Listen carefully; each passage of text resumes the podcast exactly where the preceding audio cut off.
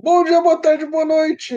Você que está aqui para perder seus amigos, você que não entrou na zona, mas você que principalmente reprovou em todas as séries, porque tem amigos que conseguem ser mais, que se destacam melhor do que você em tudo.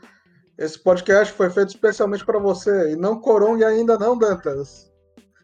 Eu vou amaldiçoar todos os desgraçados desse país. E se eu pudesse, ah, se eu pudesse, vocês sabem o que eu faria. Aquele que fez um contrato do mal e se arrepende até hoje, o Johan. Mamou Kishimoto igual o bezerro e agora o tanto sem falar que não. Ah, do imundo. Aquele que está muito triste hoje, o Gaspart.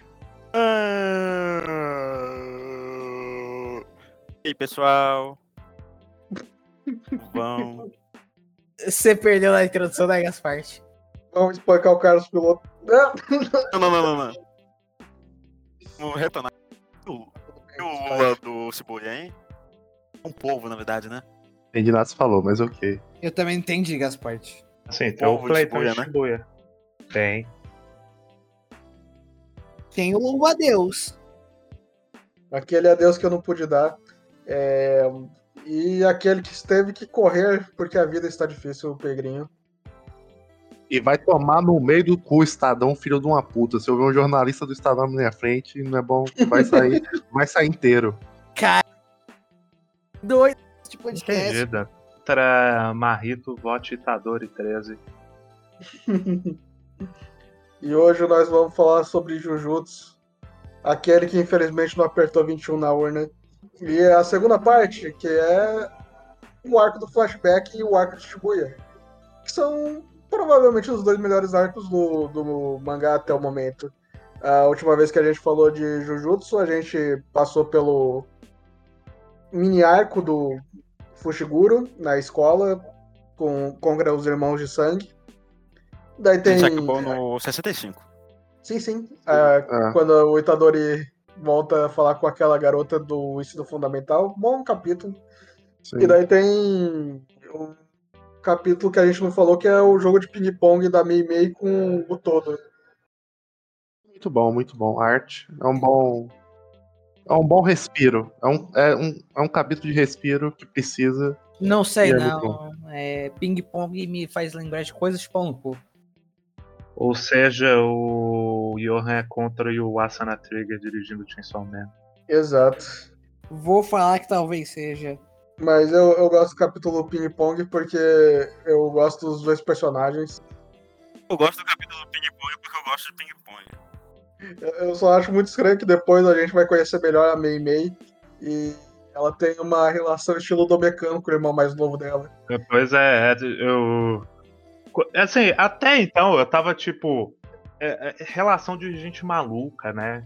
Aí depois, quando ela tá nua na cama com o irmão mais novo, eu falei. Não, e dá a entender que o, o irmão dela tem umas habilidades foda, né? Sim. O maluco tem, além de fazer o campo simples, o maluco tem poder de teleporte. É o Ele que é você bom. quer.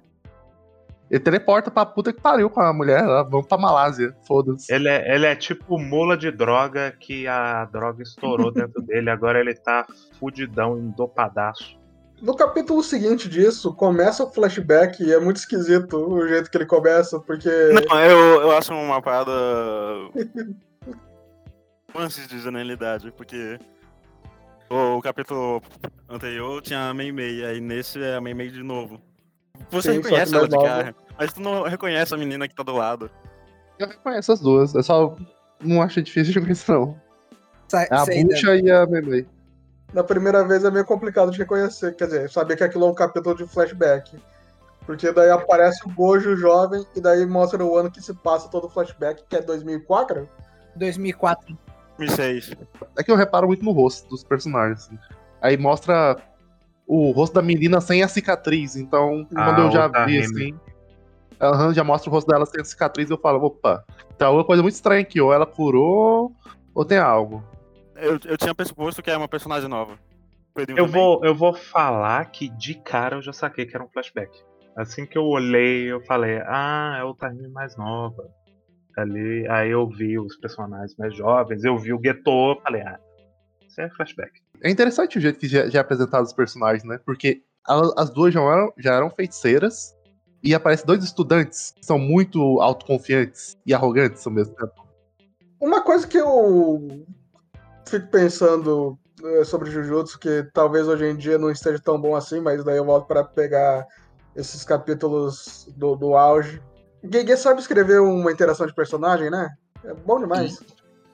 O, tan- tanto o, o Geto quanto o, o Gojo mais jovens são pessoas muito poderosas, mas eles agem como adolescentes, eles são muito bons. Exatamente. É exatamente o jovem inconsequente que faz merda, merdeiro. Eles fazem lá a porra toda lá e esqueceu de colocar a, corti- a cortina. Sim. Tem, tem um motivo. É porque o Gojo, nesse primeiro momento, ele é um cara muito descrente no- nos humanos. Ele não, Não. se importa muito com a vida alheia. Não, essa parte inconsequente é muito bem escrito, porque, tipo, ok, ele é tão inconsequente que deixou de colocar a cortina para os seres humanos não verem. Aí isso ainda gera esse diálogo, né? Que ele fala assim: por que, que a gente tem que proteger esses seres humanos? O Gojo vai sendo apresentado praticamente como um vilãozinho, né? Ele tem um monte de ideiazinha que você fala, cara, que Hoje dá errado. vai sendo apresentado igual o Kakashi no flashback do Kakashi. Vai se fuder, Johan. Não, não, eu, é, Vai se realmente, fuder. né? Porque os fortes É. têm que proteger os fracos, é cada um por si. Não, mas quem quebra as regras são lixo. A gente tem que ser. A gente tem que, a gente tem que punir severamente quem quebra as regras. Eu, o óbito, desculpa, desculpa, óbito não, só falar sobre ah, o dever de um, de um feiticeiro justo é proteger, é proteger todo mundo. Pois Sim. é, inclusive o Geto é um personagem muito interessante. Sim. Assim, tem o aspecto de que a virada dele é pra virar basicamente um nazista. Uma coisa que é interessante pra mim do Geto, Geto é um cara extremamente racional, só que ele vai. a- aquela pessoa que vai acumulando rancor, tipo, aconteceu uma merda, ele não fala. Já o Gojo é extremamente emotivo, tipo assim, acontece aquele negócio lá na frente, ele fala assim, caralho, vamos matar todo mundo aqui. Aí o Geto fala assim, não, pô, isso daí é só um bando de religiosos. Só que ele fica remoendo isso por um ano. O Geto, o Geto não é. Eu não acho que ele seja exatamente o cara tão racional. Ele é uma pessoa que guarda as coisas pra ele. Ao invés de ele, de ele botar pra fora no momento, ele fica cozinhando isso dentro dele. E isso gera é, remorso, isso gera rancor. E isso culmina no gueto é, maluco e completamente nazista das ideias que ele vai virar. Uhum. Mas uma, uma parte interessante já, a gente começa com esses malucos, são três estudantes, já é o trio aí, né? E são extremamente consequentes, só que a gente percebe que eles estão muito acima dos outros desde o começo. Eles são de praça especial e faz esses atos inconsequentes, só que o diretor fala assim: sabe o Tengen, o Jujutsu, feiticeiro Jujutsu Supremo aqui nosso? Ele quer que você faça a, a missão mais importante aqui de, pra gente. Ou seja, eles têm uma confiança muito grande nesses jovens, nesses dois principalmente, a ponto de dar essa missão pra eles. Porque eles sabem que eles são os mais fortes. Que volta pra toda a temática de Jujutsu, né? Ou, principalmente em questão de educação. O segundo ano, que são esses seis, eles têm um senso de rebeldia muito forte, um, um senso de individualismo muito forte. Não tanto a Soko, que eu acho uma pena não mostrar tanto dela nesse flashback, mas o Geto e o Gozo, eles já são. Eles já mostram muita personalidade. Desse discurso que a gente tinha falado. E o diretor, que eu esqueci o nome. E o- Yaga. o Yaga, que. A gente tinha uma ideia antes, mas agora tá definido. Ele tem esses ideais antes do Gozo virar um professor. Sim, ele quando passa a missão, ele. A, a Gege passa o rosto dele muito triste, ele com o olho cabisbaixo assim, e ele fala a expressão sumir com a garota. Ele é, fica com essa expressão, tipo assim, sumir, que depois vai voltar lá na frente, né? Que eles tinham deixado meio que implícito pros dois que se ela decidir que não quer se fundir com, com o Tengen, vocês podem fazer isso. Mas o, a parte mais excelente do flashback pra mim é empatia. Um trabalho muito eficiente, muito rápido. Fazer que eu me importe muito com o- os personagens do flashback. Até com o Detor, que a gente sabe que é um vilão. Isso é porque realmente é muito carismático, né? É porque o, o, o lance do Geto é que, é que a gente tá vendo o processo dele, né? Por isso que É. funciona. É mais o arco do Gueto do que o arco da menina, porque. Eu tô falando que a a, menina é uma mais- peça importante nesse arco. Ah, sim, sim, sim. É, ela é importante, mas ela não tem um arco em si. É. O, o, o próprio Gojo tem um próprio arco na minha interpretação. E é pra justamente contrastar os dois ali. Algo interessante, também só pra comentar aqui, já que ele tá falando do diretor, sobre essa evolução, que o motivo dessa missão é fazer a evolução do Teng e trocar de corpo, né? Pra um corpo de receptáculo de plasma estelar. Porque eles falaram assim, se não trocar, vai ficar tanto tempo que ele vai evoluir tanto que ele vai virar um deus. E isso dá pra puxar um pouco pro Gojo, que tem um momento que ele fica tão overpower que ele, quando ele descobre como usar energia positiva, Quando ele descobre, ele literalmente ele faz lá e ele fala. Ele fala a frase que o Buda falou quando o Buda atingiu o Nirvana, que é entre o céu e a terra, somente eu sou honrado. Ele Exatamente. literalmente se comparou a o deus mais alto na mitologia japonesa, talvez. Mitologia japonesa budista. né? Dá muito pra entender, caramba, a gente realmente controlar o Teng, ele, ele não pode evoluir mais, se ele ficar mais foda, ele pode começar a enxergar os seres humanos como insetos, praticamente, assim, não vai querer mais proteger. Então, o problema, é, de acordo com eles, o problema não é nem ele não querer proteger. O, o problema é ele começar a ficar hostil. É, ele começaria a querer eliminar os humanos. Eu entendi, inclusive, que a ideia é que o Tengen ia virar, se não literalmente uma maldição, algo como uma maldição. Ele é praticamente Deus, de tão poderoso que ele ia ficar. Eu, o que eu interpretei é que ele ia ser algo tipo o. Ele se- seria tão poderoso que a própria comunidade teria medo de perder o controle dele, sabe? Eu não, é, é, para mim é um pouco diferente. O que eles falam Não, não, é tipo o Gojo mesmo na própria história, que o.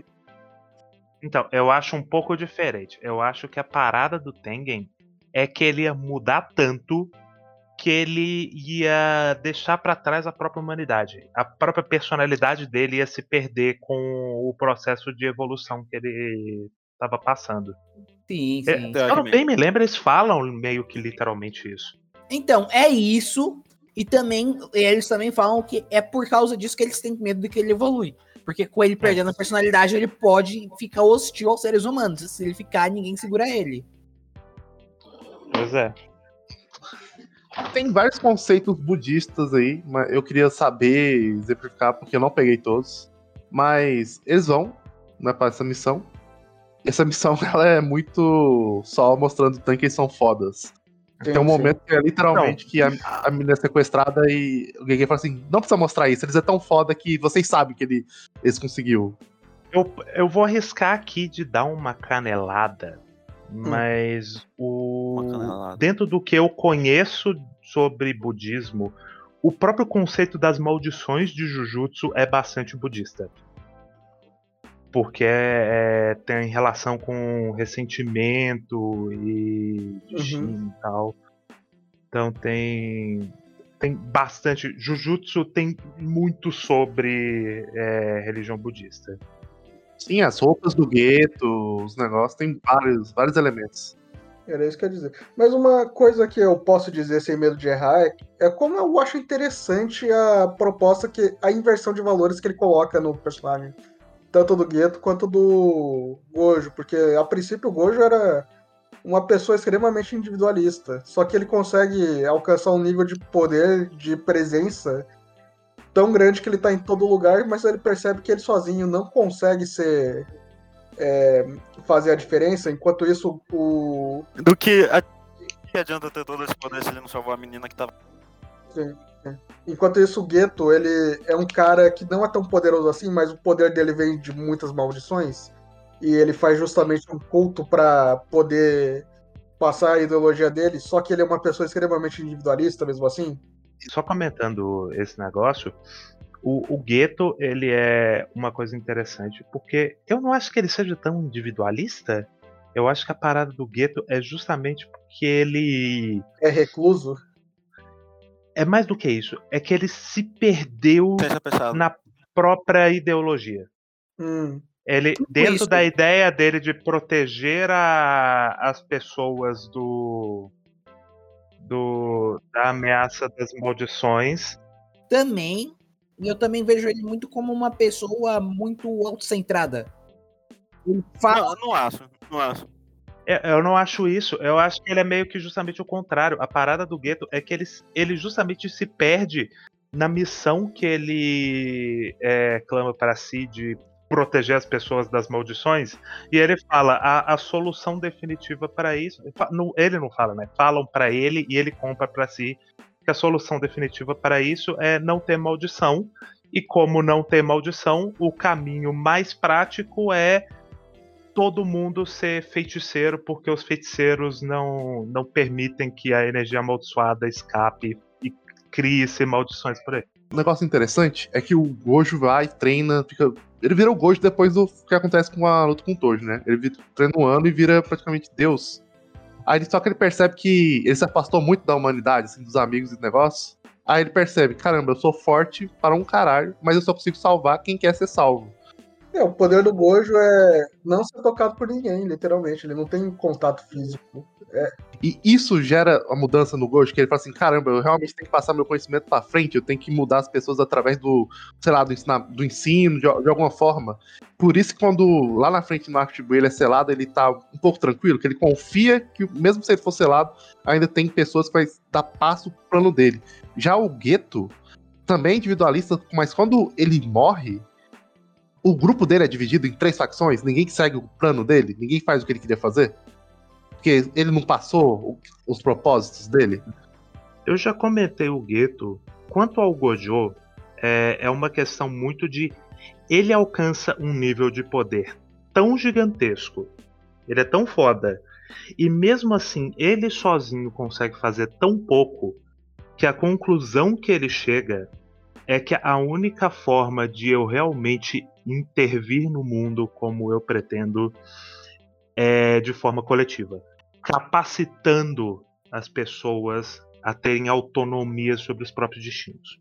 Por isso ele decide virar professor, por isso ele vira esse cara que justamente tenta dar construir essa essa proatividade na parte dos alunos dele. Que ele tenta ensinar. Tem vários princípios anticonservadoristas dele. Que ele vai fazer, caramba, não esquece que esse bando de velho filho da puta falando. E tem esse caminho aqui. Ele tenta realmente mudar o status quo daquele mundo através do ensino. E ele quer mudar a cabeça das crianças e falar assim, ok, mesmo se eu, se eu for selado, se eu morrer, eu realmente consegui fazer a mudança nessas crianças aqui que eu ensinei. Isso é muito interessante. Eu, fico me perguntando quanto tanto o Gojo quanto o Gueto ainda assim são uma crítica para a mesma coisa. Pro... Porque o Gojo, o Gueto ele tem um objetivo muito revolucionário, mas ele utiliza da imagética budista para fazer isso. Ele toma para si o, um secto religioso. É, a parada do gueto é que eu não sei o quanto ele pretende ser revolucionário de fato. Porque como a gente já estabeleceu, basicamente a pretensão do gueto ela é, é especificamente o inverso do Gojo. Na hora que ele se depara com o dilema de eu vou ensinar todo mundo ou eu vou eliminar quem não sabe, ele decide eliminar quem não sabe para alcançar o objetivo dele. O Gojo justamente opta pelo ensino. É, o Gojo tem uma proposta revolucionária. O Gueto é uma, é uma proposta de. Não é limpeza étnica exatamente, porque a gente não está falando de etnia, mas é limpeza de grupos humanos inteiros, de um, de um grupo humano gigantesco inteiro. É, que é basicamente eugenia, de certa forma. Sim, sim. As coisas contrastam nesse nível assim. E é até curioso pensando do ponto em que ambos partem, porque o Gojo parte de um, de um ponto extremamente individualista e conservador. Eu acho até mais uma questão de conservadorismo é, do que individualismo ou não. de como o Gojo ele, ele sai de uma inércia de um, de um sistema que olha para as pessoas como ferramentas. Vou, vou dizer melhor ainda. Não é uma questão que ele é conservador, ele é privilegiado. Também. Ele é extremamente privilegiado. Ele é uma pessoa que olha para essa posição dele e fala. Ele, num dado momento ele acha que ele era capaz de mudar o mundo sozinho com o poder dele, ele uhum. percebe que não, e ele percebe que, porra, eu, eu só vou conseguir construir a mudança que eu quero é, com a força do coletivo. E ele uhum. luta por isso. O Geto faz.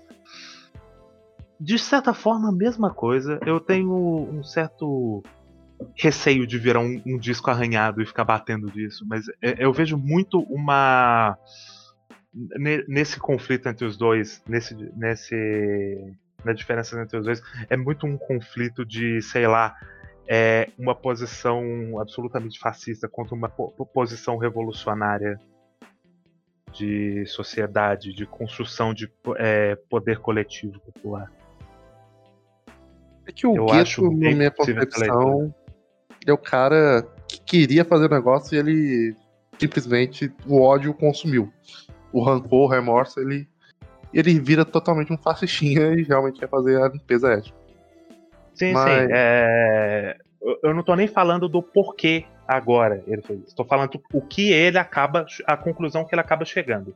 Eu acho até curioso, eu acho até doideira pensar que ele faz um trabalho tão bem de estabelecer os motivos do gueto que a gente consegue, não exatamente eu, pelo menos, não consigo concordar com o que ele está fazendo, mas eu consigo gostar do personagem pela complexidade e pelo bom trabalho que é feito em cima dele. Por mais que ele seja basicamente um nazista.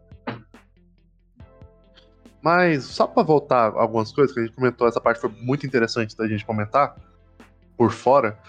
Vamos só para entrar em si no, na dinâmica do, do flashback, né? Que é. Tem essa missão, é dividida em dois grupos, que é um grupo, acho que chama Grupo Q e um grupo de religiosos. Que não é importante, acaba Aí tem um rapidamente. Show... É, esse grupo show-off não é importante, realmente. Eu, até hoje não entendi, eles eram usuários de maldição? Acho que não. Eles é, é mais ou menos. O grupo Q, sim. O grupo Q era usuário de Jujutsu. Eles tinham vários, aí, só que, que o. Nunca mostram os Jujutsu dele. É que o, o Geto e o Gojo literalmente mataram os caras. Uh, não, ele deixou dois vivos.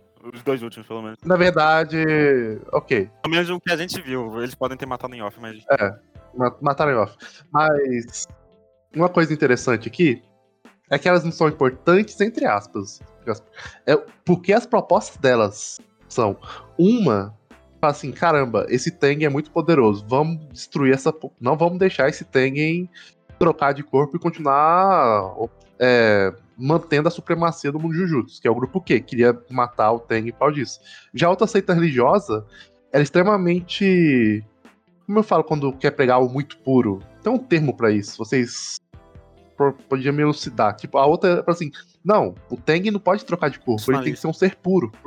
Fundamentalista? Eu acho que é fundamentalista, porque eles falam assim: o Tengen, ele, antes dele fazer a técnica mortal, ele ensinava essa religião budista pra essa seita. Então, eles meio que viu que com o passar do tempo, eles foi diminuindo as pessoas que queriam. É, que eram é, fundamentalismo. Fiéis é, as pessoas fiéis dessa, dessa fé, dessa seita religiosa, foi acabando. Eles falaram: não, não podemos deixar isso acontecer. Então, tem esses dois grupos. E Sim. aqui, eles fazem o que é o bom, que é contratar o Toshi. Eles têm muito dinheiro, contratam o Toshi. Tem um plano muito, muito bom. Esse plano do Toshi contratar o grupo Q, colocar a recompensa e dar aquela falsa sensação assim: vamos deixar esse maluco com o olho aberto 24 horas. E aqui é o primeiro ponto que a gente vê que o, o Gojo, o nascimento dele mudou aquele universo. Ele criança já já irritava o Tojo, tipo assim, ok, estou uhum. perseguindo esse moleque e ele me percebeu. Esse moleque é muito é. foda. E depois lá na frente vai ter mais um momento que aquelas famílias amaldiçoadas vai falar, quando o Gojo nasceu, mudou o equilíbrio do mundo de Jujutsu. Então, realmente, o Gojo é um Eu elemento. Eu não sei se eu entendi errado, mas dá a, a entender pra mim que com o nascimento do Gojo começou-se a nascer maldições ainda mais poderosas. Sim, Sim, exato. porque elas tiveram que se adaptar pro poder. Equilibrou o universo com o nascimento É. dele. Isso e também que quase ninguém mais precisava trabalhar depois que ele ficou mais velho. Sim.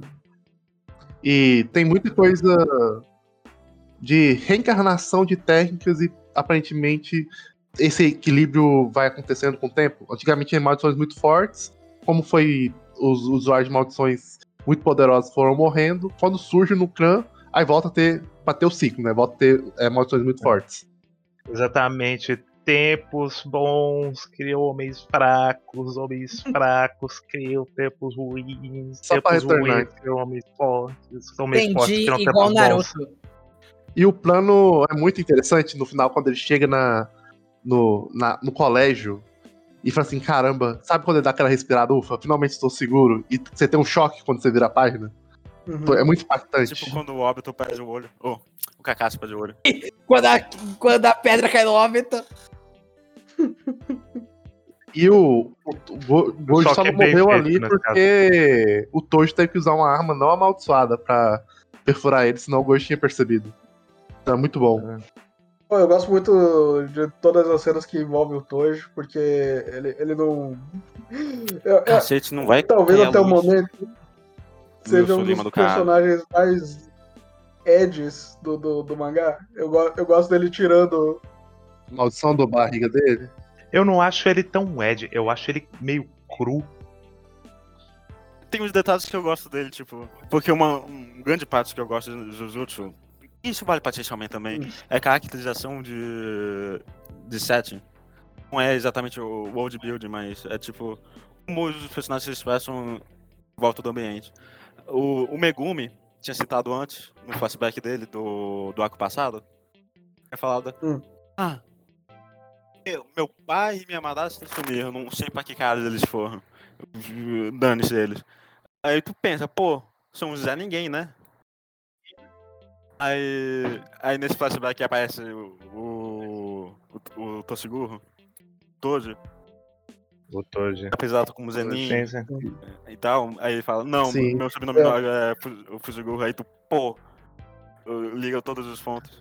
É legal. Sim, E é que diga-se tá de passagem, o redondinho. Toji, ele. é, o Toji eu gosto muito dele, porque, além de tudo, ele é. Talvez a única ameaça até agora no, na, na história que, tipo, dá uma sensação de que Fudeu. se alguém pode derrotar o, o Gojo, é esse cara. naquela época, né? Que hoje em dia seria impossível. Sim, sim. É, é porque, consegue, é, porque ainda ele assim, tinha- ele. Porque ele- como o- é como se fosse o, o Gojo fosse o Superman e o Toji fosse o Batman. Então, é tipo assim, ele é o cara do preparo, ele é o cara que traça as estratégias, ele é muito bem. Ah, entendi. e- e- Ele sabe muito bem, ele sabe melhor do que qualquer um que ele tá fazendo. Ah, entendi. Jujutsu é o mangá dele é do Zack Snyder. Sim, ele é preto e branco. Sim, Exatamente. Eu gostei do silêncio. Bom, Não, não, não é do Zack Snyder, é, do, é mais do Frank Miller. na verdade, agora eu lembrei de uma parte que eu queria ter comentado. Aí comentou em off. Aquela parte do gueto arrebentando o idoso, bom demais. Que eles estão se observando, preparando o primeiro movimento. O Gueto faz o primeiro movimento, o velho sai pela janela. Se acha muito esperto porque vai descer a porrada no Gueto. tem um corte seco. Porque Passou. ele. É, porque ele, é- ele luta invocando bichinho, ele não sabe dar porrada. Aí vai lá, ele toma um cacete e o Gueto fala, então, eu, eu tava preparado. Eu, sei- eu, eu sei lutar demais de um jeito. o Gaspar tá tentando, tá tirando pra todo lado. Não, o Gaspar só tá aqui pra falar que a energia dele vai cair, gritar e falar de Naruto. Tipo a luta do. É tipo a luta do Espada Zero, né? Exato. Não, não. É porque assim, eu, eu vou dizer que não tem como. Jujutsu chupa muito de Naruto. Ele faz melhor, mas ele Realmente. chupa muito de Naruto. Eu, eu tô zoando, eu não me lembro quando eu cito Naruto aqui. Bom, tem essa luta.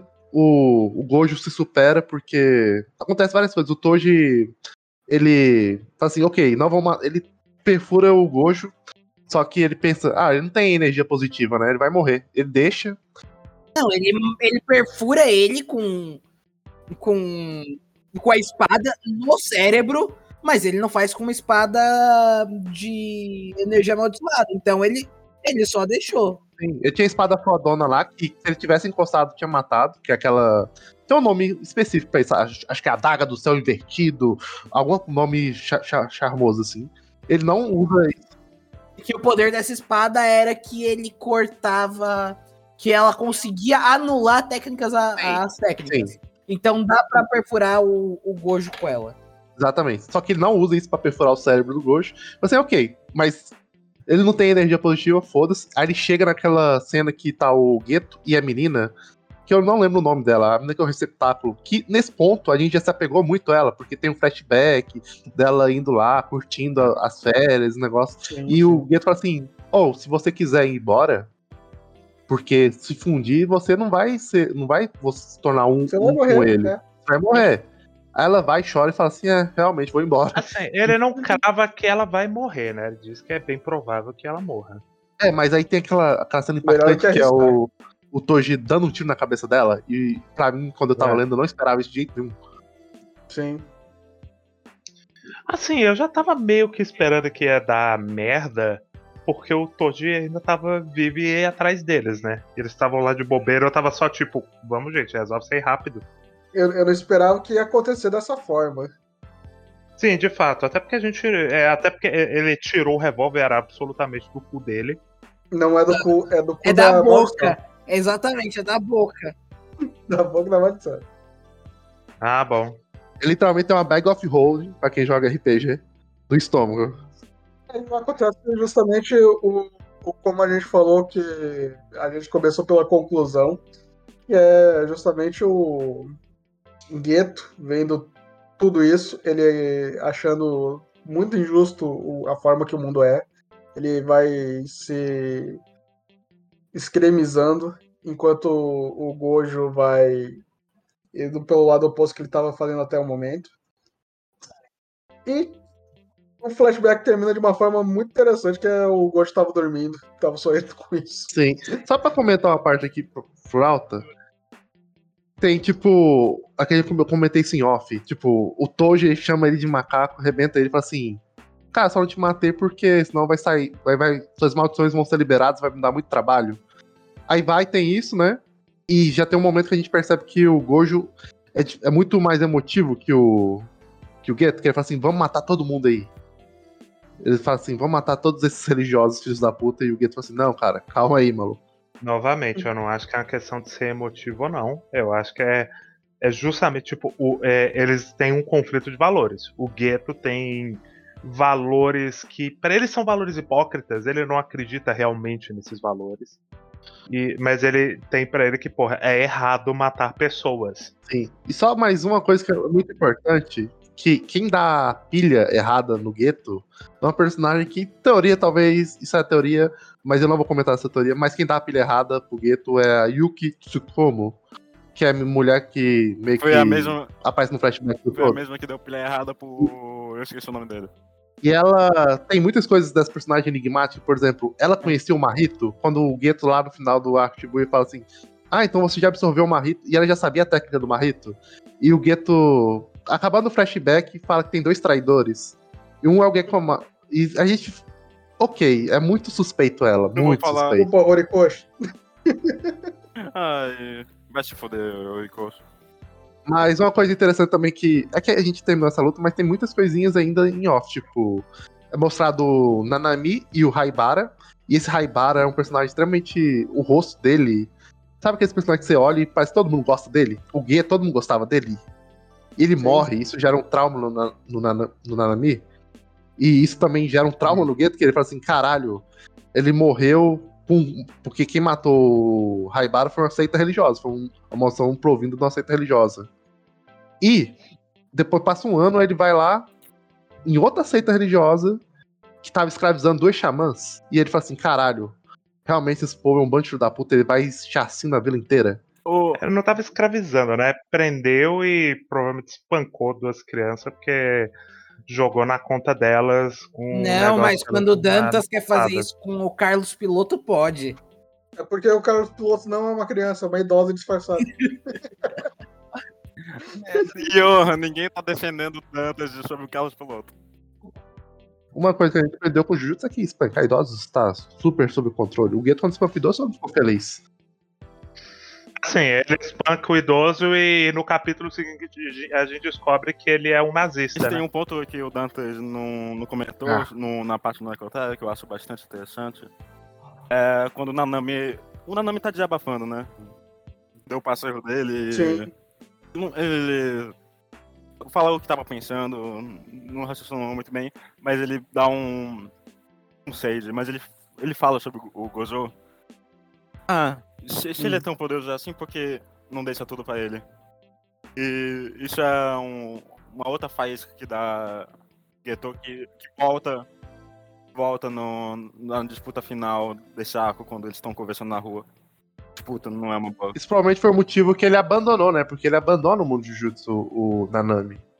E depois ele volta. Sim, Eu acho que tem relação, eu não sei se eu diria que é o motivo. porque se você for pensar o que acontece antes, o Nanami não, não é. Ele não tem rancor em relação ao Gozo. Na verdade, muito pelo contrário. Se tem uma pessoa que. Eu acho que ele tem mais é respeito. Mas ele tem, ele tem muito ressentimento pelo que aconteceu com o Raibara. Ele falou assim, Eu caramba, não, eu não diria isso. Realmente não diria isso. Eu acho que não é. Eu acho que é um negócio mais complexo ainda. O que o Nanami tem é meio que uma. Ele tem uma desesperança com Uhum. o mundo do- dos feiticeiros, porque ele fala, porra, por que motivo eu tô nisso? Se tem esse cara super foda, é, ele supostamente resolver, ele pode resolver tudo, aí ele não resolve, e o meu trabalho, o meu parceiro morre. É, por que, que eu tô Tem que nisso? pensar que ele tava no segundo ano. Ele tinha o quê? 17? Sim, peraí. E não, não é irreal pensar que depois daquilo ele falou, pô, vou trabalhar nesse escritório. E quando ele cresceu, ele, quando ele ficou mais velho, ele percebeu que se eu vou trabalhar no escritório, que eu não sei o. Assim, é irreal. Ninguém com 17 anos vai querer trabalhar em escritório, né? Gaspar? ele, ele foi trabalhar com um negócio pra ficar rico, É. né? Ele foi trabalhar com. Ele foi ganhar dinheiro. Ele, ele desistiu de. Não Ele, sabe o que? Ele falou assim: ele vou ficar desistiu rico. de trabalhar em- em- como feiticeiro do Jutsu, que é algo que, que. que foi ensinado pra ele, seria benéfico a todo mundo. Desesperança. Aí ele foi trabalhar É. num negócio que ia deixar ele rico. Mais ele desesperançoso. Então ele voltou, teve esse arco de personagem no flashback do arco do Junpei. Falando, pô, se eu tô num trabalho que não serve pra nada, e eu.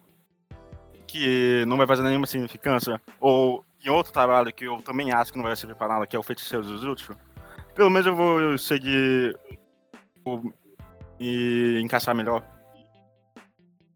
Então, eu acho que não é nem isso, Gaspar. Mas eu é coerente. O arco do Nanami é justamente ele perceber que não, tipo, a função dos feiticeiros Jujutsu é importante. Sim, mas. Por isso que tem ele com o momento lá na padaria. De porra, ele percebe que a- as habilidades dele podem servir pra algo além. É, pra um, um bem maior, por assim dizer. Mas se você for definir. Ele tá no início dos dois. dos Ele dois supera a dos dois. desesperança. final desse flashback no início do, do anterior é basicamente isso, né? Aí ele muda depois, é claro. Exatamente. O, o, o Nanami que a gente acompanha no, na timeline é, original é o Nanami que passou por esse processo de desesperança, recuperou a esperança dele na ideia de que ele, ele pode fazer a diferença sendo um feiticeiro e volta a ser um feiticeiro e de fato, né, ajuda pessoas, salva pessoas nesse processo. O, o Gozo, todo, todo, tempo nesse mangá, ele é um Lembrace lá, ele é uma. É uma estrela do norte, assim. Sim, o, o Gojo. Esse é o pro ele- mangá. Esse é o pro mangá. Não, mas o, o Gojo, ele realmente ele é meio que um foco de da maioria dos debates que o Jujutsu quer fazer. Porque o Uhum. Gojo é justamente o cara que, com todo o poder dele, mesmo assim, ele não consegue solucionar tudo. Ele precisa de outras pessoas. E ele é uma demonstração pro, pros demais feiticeiros do que eles precisam almejar e do porquê é importante ser um feiticeiro Jujutsu. E você não pode simplesmente largar para lá, você não pode só jogar nas mãos desse cara super poderoso. Você precisa fazer a sua Você precisa parte. ser politizado. Pois é. Mas aí, né? Então, alguém quer comentar mais alguma coisa do flashback? Eu tinha algumas coisas, mas acho que não. É coisa de poder, não precisa comentar no Tem dois podcast momentos agora. que me marcaram muito. Foi na morte. Não na morte da menina, foi. Eles voltam e vê um corpo dela no meio dos velhos. Me, me deixou. Eu tava tão mergulhado na leitura. Os olhos felizes, Eu tava tão né? mergulhado na primeira leitura. E eu olhei pra isso e pensei, porra, por que você não mata todos esses velhos de uma vez? Aí o mangá. O, o mangá responde, né? O- algo bem parecido com o vilão de saga. O, do, que, do que adianta matar eles? Eles sempre vão voltar. Aí fica mais esperançoso ver, por exemplo, o Geto. Tem um momento da. Um momento da conversa final. É justamente a mensagem, né? O que, que adianta você eliminar as pessoas que causam esse problema se esse problema é estrutural da sociedade? Exatamente. O... É quase um comentário sobre a ideia de ação direta. Sabe quando as pessoas falam, tipo, eu vou voltar no tempo e matar o bebê Hitler? E... Porque elas acham que isso vai impedir o holocausto. Mas o Hitler não é o poder sozinho. Então, sim, é exatamente esse o ponto. é, eu tô concordando. O, a, a percepção do, do, do Gojo é justamente essa, de que não adianta eu, eu, eu fazer a limpa nesses velhos, bicho. O, o problema tá para além deles, é um problema estrutural. Se eu não mudar a estrutura, esse problema vai continuar voltando e voltando e voltando. E tudo que eu vou fazer vai ser paliativo. E, e tem toda a sessão final desse arco que. Não, não é exatamente o final, mas é a conversa final entre o Gozo e o Geto. Que é um mangá, é um arco tão imersivo. Ele tem o quê? 12 capítulos? É bem curto, é tipo um volume. É, é um, é um volume e meio. Sim, ele. Ele é rapidinho. O que quando. A gente já falou do que representa essa- essas conversas, mas é tão forte quando Gozo e o Geto que você sabe que eles são amigos. O, o, começa a se enfrentar e o Geto fala. Você pode me matar também. Isso também vai ter um significado. E começa a andar na multidão até desaparecer. O, e o Gozo ele só Desi- ele só. Não desiste, não. Ele só senta, olha pro chão e. e tenta repens- ou repensar o que ele poderia ter feito. É um momento muito forte emocionalmente, assim. É. Esse, esse é um momento interessante. Ele é forte de fato emocionalmente. É um momento que a, a gente tava falando, né, de ação direta e de questão estrutural. É porque o o Gojo naquele momento ele tem a possibilidade de mudar um, um ponto que ele acaba sendo estrutural, né? O Geto ele, ele é um motor de mudanças estruturais nesse mundo e ele acaba não fazendo por conta de um conflito pessoal dele. De- Ele não quer matar o próprio amigo e é um momento de hipocrisia e um momento de personagem forte do Gojo que eu gosto. É, é uma falha de, da personalidade dele que gera um conflito fortíssimo no futuro. Tanto que depois a gente descobre que o Gojo efetivamente mata o Geto, né? E eu gosto também. É um. É meio bobo, mas eu gosto muito da frase. Você é o mais forte porque é o Satoru Gozo ou você é Satoru Gozo porque é o mais forte? E tem motivo, né? Porque quando eles falam essa frase aí, ele quer dizer, tipo assim, cara, se fosse o Gojo, você ia conseguir matar todo mundo, né? Se fosse o Gojo, você ia conseguir fazer meu sonho. É. Se, se fosse eu na sua pele, esse mundo tava no- nos meus pés. É, tem um aspecto muito grande. É, o, o, o Gojo é realmente uma deidade nesse universo. Ele é. ele é posto num patamar simplesmente fora do comum e existe um peso sobre ele de ele tem as esperanças e o, as preocupações de muita gente sobre Ele ele. representa os sonhos e as ameaças para um, diversos grupos de pessoas. Sim. Agora, pra começar o arco Shibuya, é literalmente por causa disso. O Gojo é um personagem tão importante nesse mundo que os vilões, pra fazer qualquer coisa.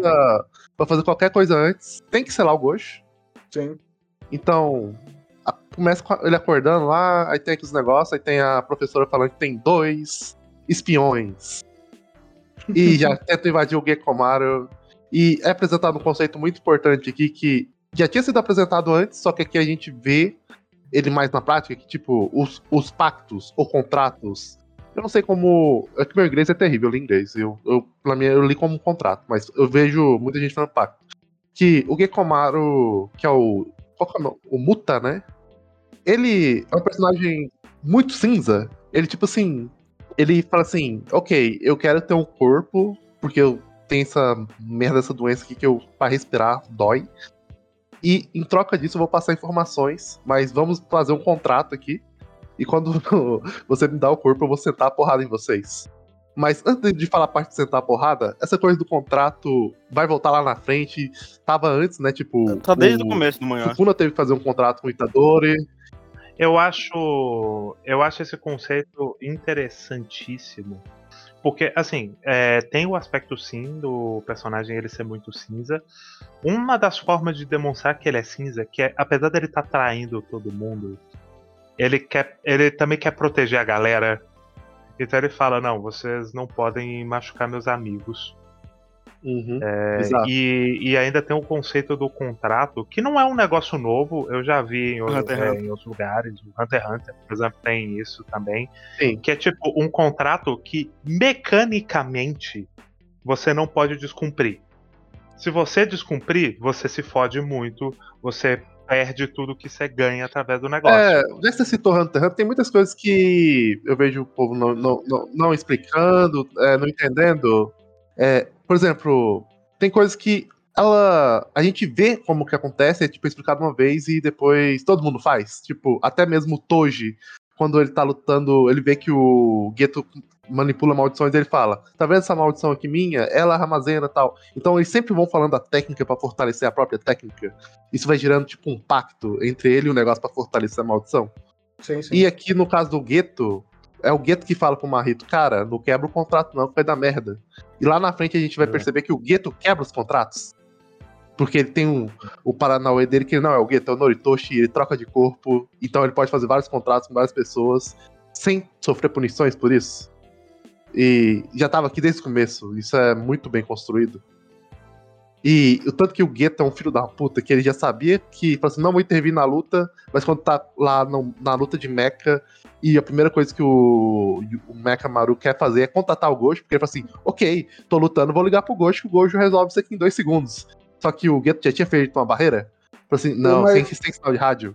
Eu, eu te- eu tenho uma pergunta importante. Qual foi a reação de vocês quando você viu que o Mecha Baru, na verdade, é o Eva de produção em massa? Eu achei Assim, muito bom. Ele, é- ele Muito não bom, é o mecha de produção mecha em massa, né? Ele é o, é- mecha, é o Eva 02. Ele é Não. o Eva 02. Tá louco, Pedrinho? Não, ele é o de produção em massa. é o 2, porra. É porque ele não tinha cor, ele é o 02. Olha, é, a cabeça dele é o do Mecha 02. Caramba, ele tem aquele sorriso. Ele tem, ele tem um sorrisão do- de produção em massa. Sim. Mas aí é depois que ele toma a porrada que ele tá com a boca aberta. gente. Não, O- desde sempre. Desde sempre. Ah, não, Não, é não, não, 2. você tá inventando Eu coisa. concordo com o Sukiyaki. Ele é o Eva 02, gente. É só ver ele de frente. Ele tem até os olhinhos do Eva 02. O Zé 2 Bom. tem a cabeça quadrada, esse também E- tem uma cabeça quadrada.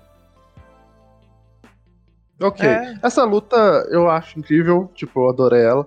Ela. Vamos entrando numa parte mais de conceito de poderzinho Eu- aqui, pela minha parte. Ela já, já apresenta uns conceitos, tipo, de domínio simples. E, tipo, isso é uma coisa, tipo, cada um tem sua própria alma, cada um. Isso é um conceito meio que budista, né? Sobre. Esse arco inteiro vai ficar brincando sobre alma e corpo, alma e corpo. E você não pode invadir meu domínio, meu domínio, quando invade, é tipo 100%, porque pegou na alma. E tipo. fala, ok, pra acertar você tem que ter esse domínio simples, é uma técnica interessante. Aí quando lá, depois quando o Gojo vai lutar, eles, os, o jeito de descobrir de acertar o Gojo é deixar o domínio sempre ativo, condensado. Mas isso a gente comenta quando for as maldições lutando com o Gojo. Uma coisa que eu particularmente gosto nessa luta é como faz essa escala de tamanho entre o Marrito e o robô gigante. É, é uma coisa que eu reparei na primeira vez, mas sempre me surpreende quando eu volto para essa luta e vejo de novo. Sim, sim, é, ele é muito grandão, porque tem uma coisa que ajuda, eu acho, que é porque tem aquela represa. Sim, E aí tem, por exemplo, o Marrito pulando da represa, e aí você vê o, o, o bicho ali.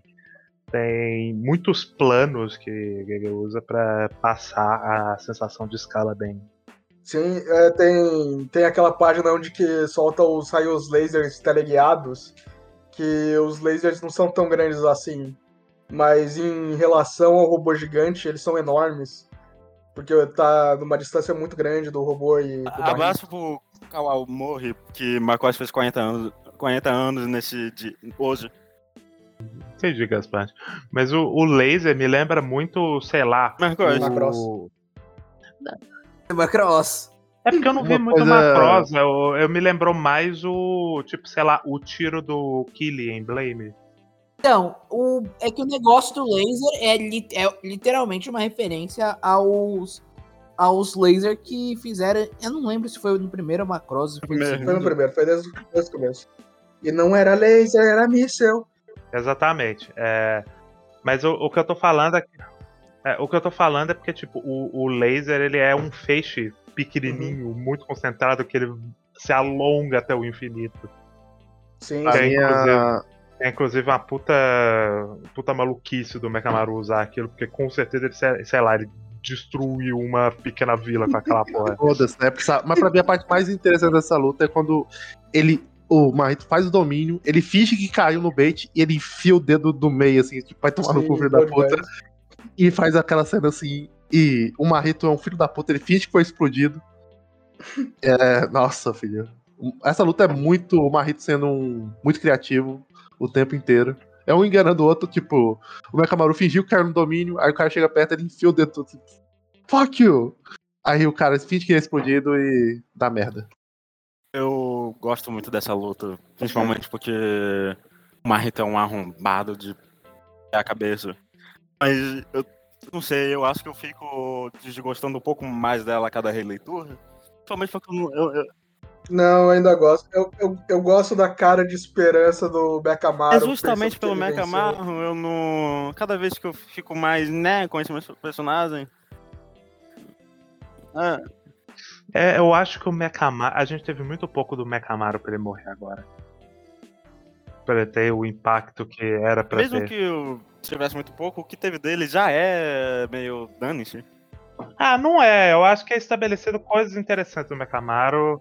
É, o conflito dele.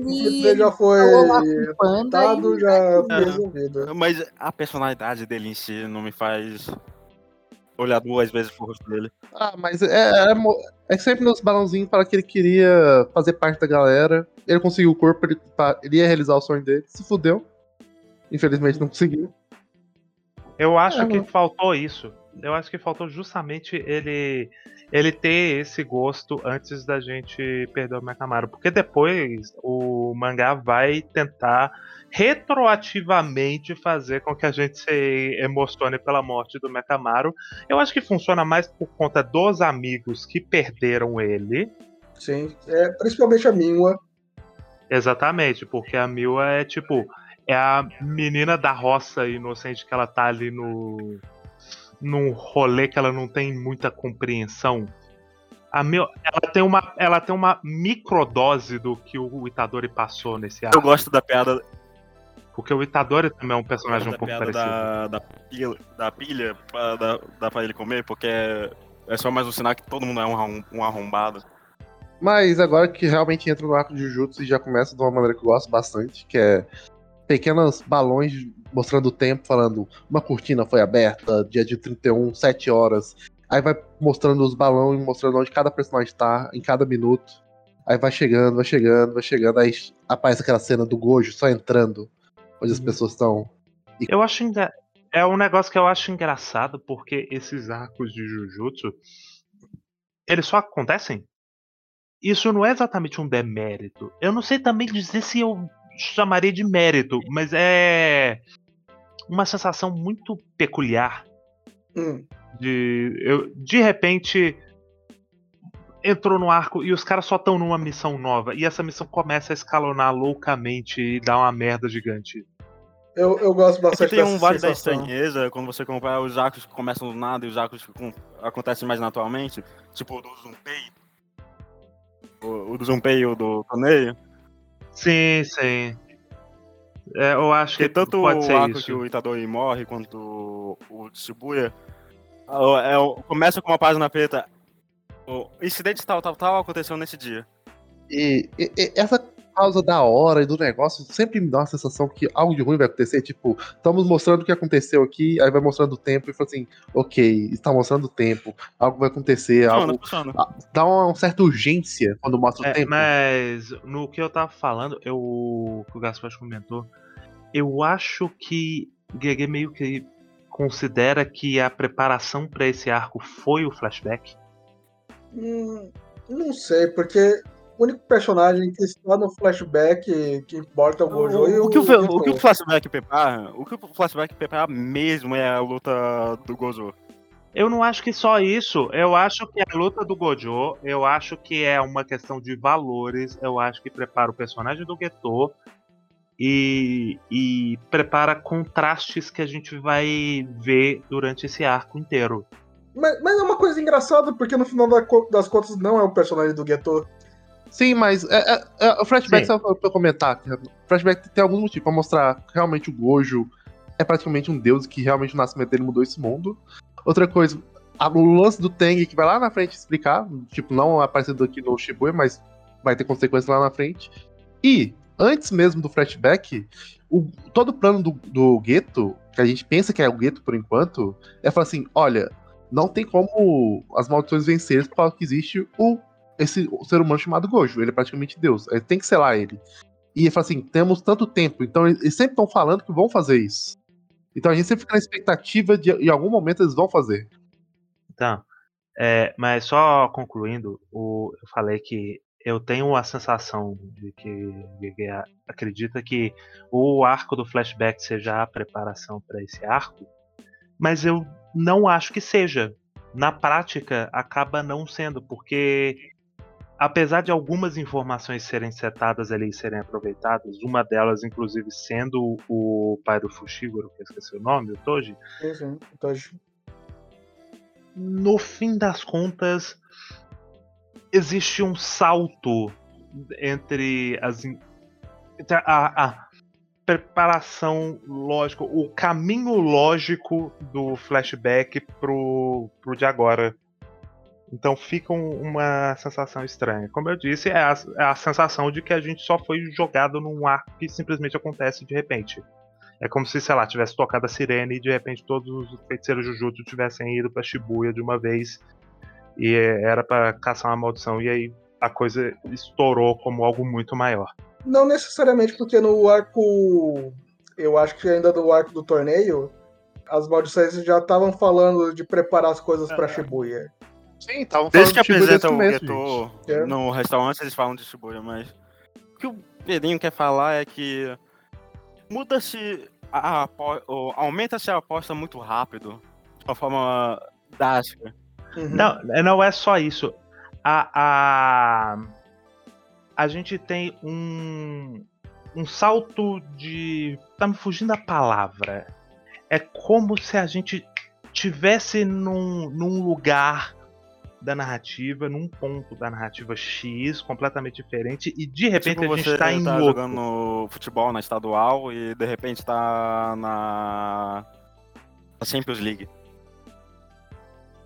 Mas quando o Blue Lock faz isso, Eu não acho nem só que é a questão do, do, do escalonamento de nível. É que realmente é como se a gente. É como se tivesse acontecido um time skip entre o, o arco que a gente estava acompanhando. Então, sim, parece que faltam passos que a gente, a gente é, implica eles, a gente não, não exatamente vê eles. E aí, de repente, a gente tá em Shibuya. Por mais que isso já tivesse sido setado como ideia, antes era uma ideia. De repente, Shibuya tá acontecendo. Eu entendo o que você quer dizer. Porque, porque se você for pensar, é, é tipo um time skip de um mês. E um mês já se demonstrou que vai- acontece muita coisa dos outros. Se você, se você distin- É, é uma se você sensação esquisita. Cada pedaço da narrativa, cada personagem, cada plot se encaixa, mas tipo. Eu não vi. Eu não vi esse quebra-cabeça se montando. Eu, vi- eu só vi cada. Uhum. o- cada o- Eu só vi ele acontecendo. Exatamente. É quase como se o cab- o quebra-cabeças tivesse se montado sozinho. E aí você olhasse pro lado e de repente ele tá montado na sua frente. E, e você fala, tá, tá, tem um processo. Ele, o negócio se montou aqui, beleza. Mas eu não vi como aconteceu. A sensação é meio que isso. Pra mim é bem tranquilo, tipo. Eu acho que já teve antes, quando é o arco do Unpay, que, tipo, tem um, um flashback vai mostrando o tempo de uma coisa, só que ele. Aqui é bem mais complexo em Shibuya, né? Ele realmente faz mais prolongado. A gente não sabe o que aconteceu naquele tempo lá antes, e vai mostrando as coisas, e ele vai colocando o cronômetro, as coisas, tipo, chegou 7 horas, às 7h10 tá tal coisa, 7h20. Isso vai gerando suspense do que aconteceu antes, o que pode ter acontecido, e ele vai brincando com, com a- com as coisas. O arco da prisão é muito parecido, só que eu acho que o arco da prisão ele é um pouco mais gradual, porque a gente a gente não é jogado de cara na luta do cara mais forte contra três maldição de nível altíssimo. A gente é jogado com, nos moleques chegando ali falando, então, nós temos que. Nós temos uma missão, vamos lá ver. É até preparado que, porra, o, a ameaça que tá vindo é grande mas a gente não sabe da proporção disso. Eu acho um pouco mais gradual em Shibuya, é um salto um pouco maior. Mas eu não tô exatamente reclamando, é só apontando que é, é uma sensação peculiar. É um, um pouco É um estranha. É, é- é- Uhum. é- eu acho. Pois é, a maioria dos mangás não faria algo assim. Isso não é um, um demérito, mas também não é um mérito, é só algo diferente. É, pra mim é mérito que já vai pra parte boa. Se você comparar um contemporâneo e tava acontecendo a exata mesma coisa na mesma semana, é, Chainsaw Man. E Chainsaw Man, ele tinha esses saltos, mas o ritmo acompanhava esses saltos. É porque o, o- a diferença do, Chainsaw, do arco do Chainsaw Man pra isso é porque tipo, o arco do Chainsaw Man ele é preparado e a gente vê a progressão. Ali o arco que tava acontecendo do Chainsaw Man ao mesmo tempo do, do Jujutsu é o Chainsaw Man, a gente acompanhou isso por uns dois anos. Você tá falando o arco Sim, do Ele Papai Noel, o né? Papai Noel, mas o Chainsaw Man, ele, ele corre pra acompanhar, enquanto o Jujutsu até então é tipo... Eu tô numa, eu tô numa camada desconhecida e eu tenho que descobrir os pontos. De repente, Hein, no caso do Chainsaw Man, eu consigo ver toda a progressão bonitinha, por mais que ela seja muito rápida, é bem corrido. É corrido num sentido bom, é tipo, é muito ágil. Mas eu, eu tô vendo essa progressão acontecer num sentido muito natural. Em Jujutsu tem esse salto. Eu acho que em Jujutsu eu vejo o sentido na forma que é feita, porque é uma situação que envolvia muita gente. E como o Gojo era a pessoa mais poderosa, ele tinha que tentar resolver esse problema o mais rápido possível. Ah, não, é, é que nem eu tô falando. Pra mim não é uma questão de fazer sentido ou não. É só que é esquisito. Não, não. É A, a estrutura que é montada aí. Então, sim, principalmente dentro do arco, a progressão é toda bastante lógica. Uhum. Não é isso que eu tô questionando, é realmente só a, o, o sentimento de chegar nele que sim. é, é incomum. De repente o pau tá quebrando. Pra mim, eu vou dizer que eu gosto bastante quando esse ritmo dinâmico. Que, por exemplo, vamos lá no flashback é, que eles viu que a menina foi sequestrada lá por. O, a Gege era muito assim: foda-se, você sabe que eles são fortes o suficiente pra não precisar mostrar isso. Ele só faz um, um mini quadrinho assim, fez isso, isso, isso, isso e pronto. Aqui foi tipo assim: ok, não precisamos Vocês sabem que o Gojo vai aparecer. Vai mostrando o tempo, vai mostrando cada um na Nami conversando, aí vai mostrando que tava mais expressa ali, era o Yu Yu. E aí tá, tá, chegou o Gojo, porque os reféns estavam pedindo pelo Gojo. O- o- esse ponto do flashback é uma quebra de expectativa. O de Shibuya é um salto lógico que você não pega direito. Não pega, como não pega. Como não pega o salto lógico? Eu acho que não é uma questão de não pegar. É, é, é tipo, você pega. É, é, é, é a sensação da estranheza, de ter esse salto. Você sabe o que é que aconteceu. Você entende o que é que aconteceu. Uhum. Faz sentido. Eu realmente não vejo alguma coisa. Eu, eu entendo a estranheza, mas eu não vejo nada de difícil de entender ali. Não, é o meu ponto não é que é difícil de entender, tantas. É, dif- é talvez difícil de digerir. Eu concordo com você, Pedro. Eu tô discutindo é com o Gaspar, que ele tá falando que é difícil de entender. Me retraí e, e mudei minha fala. Mas, dito isso, eu acho interessantíssimo a forma que eles montam os times. Parece um negócio muito desbalanceado. e, e, se eu não me engano, a forma que isso é feito foi- não foi de propósito pelo pessoal de Kyoto. Não, o pessoal de de nem que eu tá tava longe, eles estão indo até. É, porque o Gekkomaru, o Gekkomaru falou assim. O Gekkomaru literalmente lá falou assim: Eu acho que vocês é um bando de merda, só mandei o todo, que é o único que vai sair daí vivo. É o todo e o cara do primeiro ano que tem a maldição. Energia positiva pra aturar. É, é que, é que a relação desses times é que já tinha o pessoal de Tóquio. E Shibuya aconteceu do nada, mandaram. em- estava lá e distribuíam os times mais ou menos em questão de eficácia. Eles até falaram, tipo, não, a gente já começou perdendo em comparação com o evento do volume zero. Porque no evento do volume zero a gente sabia que ia acontecer, a gente já tava pronto, a gente se posicionou. Aqui a gente só mandou todo mundo na emergência. Foi. Foi. Literalmente pego de surpresa. Exatamente. Eles são pegos muito com as calças baixas e isso faz sentido por os grupos estarem tão desbalanceados. Porque eles precisam tentar se reorganizar, mas eles não têm a possibilidade de fazer isso direito, porque eles estão sempre em combate. Nunca para de ter luta nesse arco. E outra coisa muito importante aqui, só pra falar rápido. Eles não conseguem nem se comunicar, porque as pessoas, eles criam barreiras para impedir comunicar, e, as- e os caras que conseguem se comunicar, eles matam, Assistente. que é os auxiliares. Eles vão matando todo mundo. Os assistentes eles matam pra não deixar nem, nem mesmo trocar informação. Então fica tudo um caos. Pois é, e isso inclusive tem uma consequência, porque o fato deles matarem os assistentes pilha o E não Nanami. matou o assistente que a gente conhece, né? Não matou nenhum dos dois. Eu, eu, eu parei pra me questionar porque era um personagem muito parecido. Eu falei, será que era aquele cara que acompanhava o Itadori? É, é que na- no lugar sem eles falam. Ele foi esfaqueado, mas eles salvam ele. Dá a entender que. Não, a gente conseguiu de mandar ele pra emergência e ele foi curado. Por causa da Shoko, né? Que a Shoko consegue usar energia positiva pra curar. Ela Ok. É porque eu, eu realmente tinha assumido que ele tinha morrido ali. Antes disso, vocês não querem comentar que antes de ter toda essa treta já tem a luta do, do Gojo versus todos o- as, as três maldições ali? Eu acho talvez ela a luta mais sem graça do arco. Porra, você acha que tá aí sem graça? Eu não sei o que é. Ela, ela é uma boa luta, mas ela é a luta mais sem graça do arco. Sim, sim. Eu gosto da disparidade que é o, o Gojo matando um- uma das maldições muito facilmente. É, é, é legal ver o tipo, o Gojo extremamente foda, a, a pessoa mais foda do mundo em ação.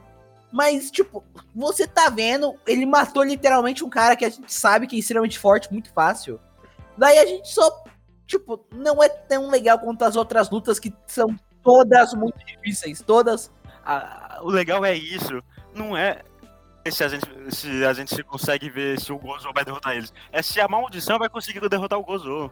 Mas quando o Baki faz isso, não, o Yujiro é muito forte, ninguém bate isso, é sem graça. Tem lá os maldições tentando lutar, eles têm faz todo aquele lance lá deles tentando. Eles fazem como que é? Fala? Expansão.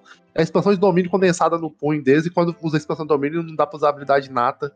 Aí estão lutando, pá, pá, pá. Aí o Gojo olha assim com aquele rosto assim, um queixo erguido e fala assim: vocês realmente acham que pode me derrotar, seus merda? Aí desativa a habilidade dele. Aí, e ele começa a sentar a porrada neles. Aí a Hanami fala: Ok, não preciso usar a expansão do domínio condensar no meu punho. Vou ativar minha habilidade nata e desativar a expansão do domínio. E o Gojo só explode a Hanami. E o rosto do vulcãozinho é impagável, porque ele fica com muito medo, ele fica suando frio, assim, ele começa a correr no meio dos seres humanos, com cagaço incrível, assim, eu vou morrer, eu vou morrer, e você fica realmente sentindo medo dele. Isso vai criando. a- E depois isso vai ser construído lá na frente, como o Gojo é, mudou o, o, o vulcãozinho, que eu esqueci o nome agora, que ele mudou pra sempre o Gojo, porque esse cagaço dele fez ele ser uma pessoa muito mais cautelosa. E é muito bom, que isso dá muita personalidade pro, pra maldição do vulcão. Isso é engraçado, porque eu não sinto que ele se torna tão mais cauteloso. Ele tem esse momento, mas depois, é, no, no momento em que ele é, encontra com o Sukuna, é quase como se ele tivesse aceitado que, tipo assim, ah, eu sou. Eu sou uma formiguinha e tem esses malucos hiperpoderosos por aí que podem me esmagar no momento que eles O quiserem. próprio Sukuna fala Tá assim: você tá sendo muito cauteloso. O Sukuna fala assim, quando ele vai lutar com o Sukuna, ele fala assim: por que você não usa sua expansão de domínio? Por que você não tá usando seus golpes? supremos?" Aí ele fala: ah, porque quando eu lutei com o Gojo, eu sei que se eu usar minha expansão de domínio, você vai usar a sua e vai me destruir.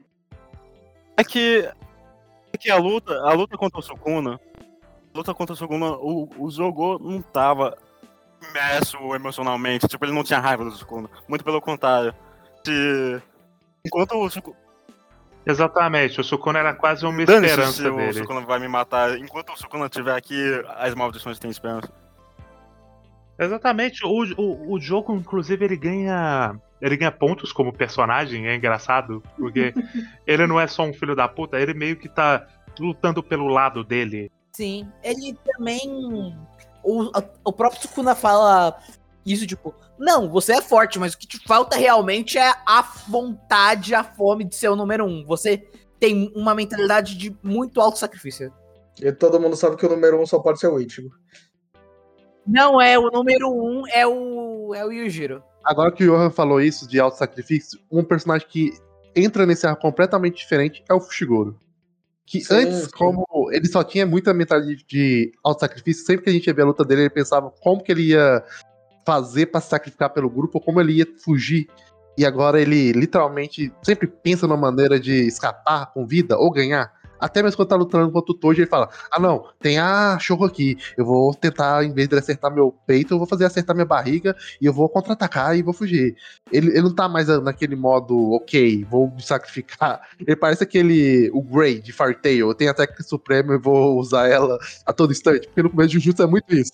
Isso culmina naquele final em que o, o Fushiguro invoca Demônio o, Daí, aquela maldição suprema dele. Isso, É. o, acho que o nome é Tatamagahara, alguma coisa É. assim. a única opção do cara é lutar junto dele, ou os dois vão morrer.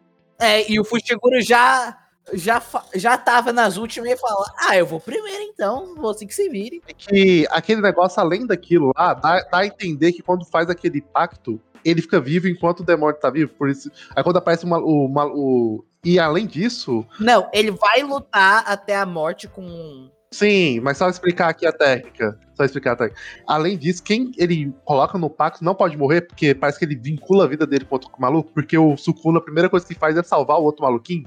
Ele falou assim: Sim, você não pode morrer, senão o Fushiguro morre, e eu tenho que lidar com isso aqui, porque as suas vidas estão vinculadas. Então foi tipo, o maluquinho pensando que ele tava fazendo um pacto. Porque todo feiticeiro Jujutsu faz o fala técnica dele pra aumentar a maldição, né? E quando ele tá lutando, ele fala assim: caralho, o Fushiguro não tá dando brecha. Mas como já tá, um- tá tão ferido, ele vai morrer sozinho, então eu não vou fazer nada. Só que o Fushiguro foi mais esperto e tava, não tava falando a técnica dele, ele tava criando um pacto pra invocar o demônio. A maldição.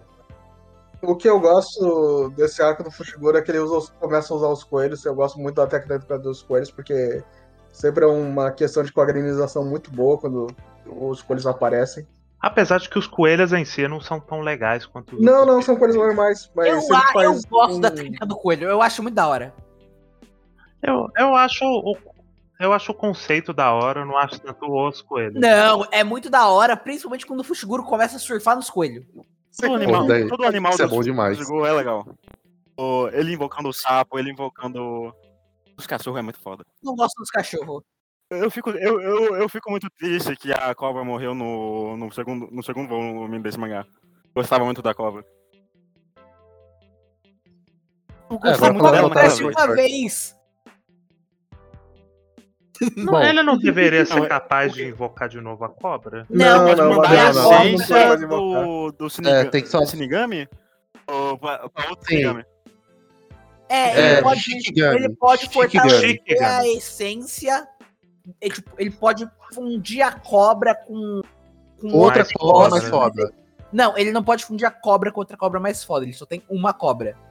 Sim, mas sempre que ele fundir, vai ficar mais forte ainda. Por exemplo, morreu o cachorro, aí ele pega esse dos cachorros, mistura com outro cachorro fodão e fica mais foda ainda. Não, tantas. É, ele, ele só tem um de Ele cada não tem um animal, de cada mas ele animal, pode ele fundir tinha os dois animais cachorros, por exemplo. que A morrem. questão é que Não, Não, mas é- varia de animal para animal. Ele tem 3 mil coelhos. Bom, vai, Dantas. Gente, mas tá bom. Os coelhos tem um motivo, tem, tem a importância dele lá na frente, que quando ele tá lutando com o velhinho lá, ele solta os coelhinhos, dá dano e o elefante não. Mas antes disso, tem a luta do Gojo e tal, massa demais, mas tem a luta do Itadori contra o Gafanhoto, que é um espetáculo de coreografia e quadrinização. É muito Sim. bem coreografado e muito bem E é, e é muito bobo também. Gosto muito. Assim, eu gosto, eu, eu adoro a piada. Eu gosto mais da piada do que da luta. E é, e é muito esquisito, porque essa piada tá num dos arcos com maiores consequências. Não, não, é o, é o arco mais depressivo de Jujutsu. Já tava começando a dar merda e tem um monte de gente morrendo. O Gojo já tinha sido selado. E o Itadori tá tendo a piada de quem é mais burro lutando contra o, bicho gafanhoto. Tu não sabe o que eu, o que eu sou. Eu sei Sim, sim. bom O que é? Um gafanhoto. É puta merda. Caramba, ele é muito esperto. Caramba, ele é Sabe, inteligente. sabe o que eu queria que essa, que essa luta fosse? Eu queria muito que Terraformars fosse essa luta. Especificamente. Se Terraformars fosse, fosse um mangá todo sobre, igual pro essa luta, que se sentiu decepcionado com reformas. Eu li pela primeira vez quando tinha 13 anos, eu tenho direito a ficar decepcionado. Mas depois dessa luta extremamente boba, a gente vai pra. A do. Da velhinha com o Neto. Sim, sim. É, porque é dos seguidores do Geto.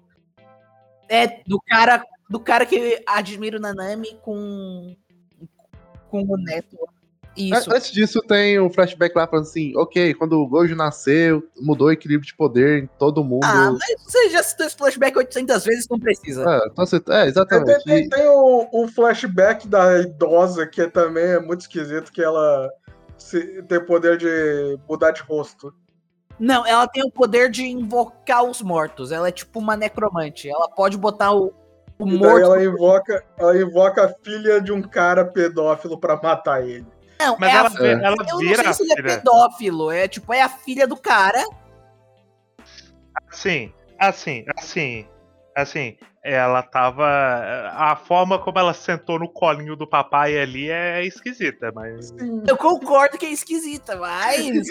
Aquela relação de papai, papai, é, que colinho quente esse seu, é, é estranho.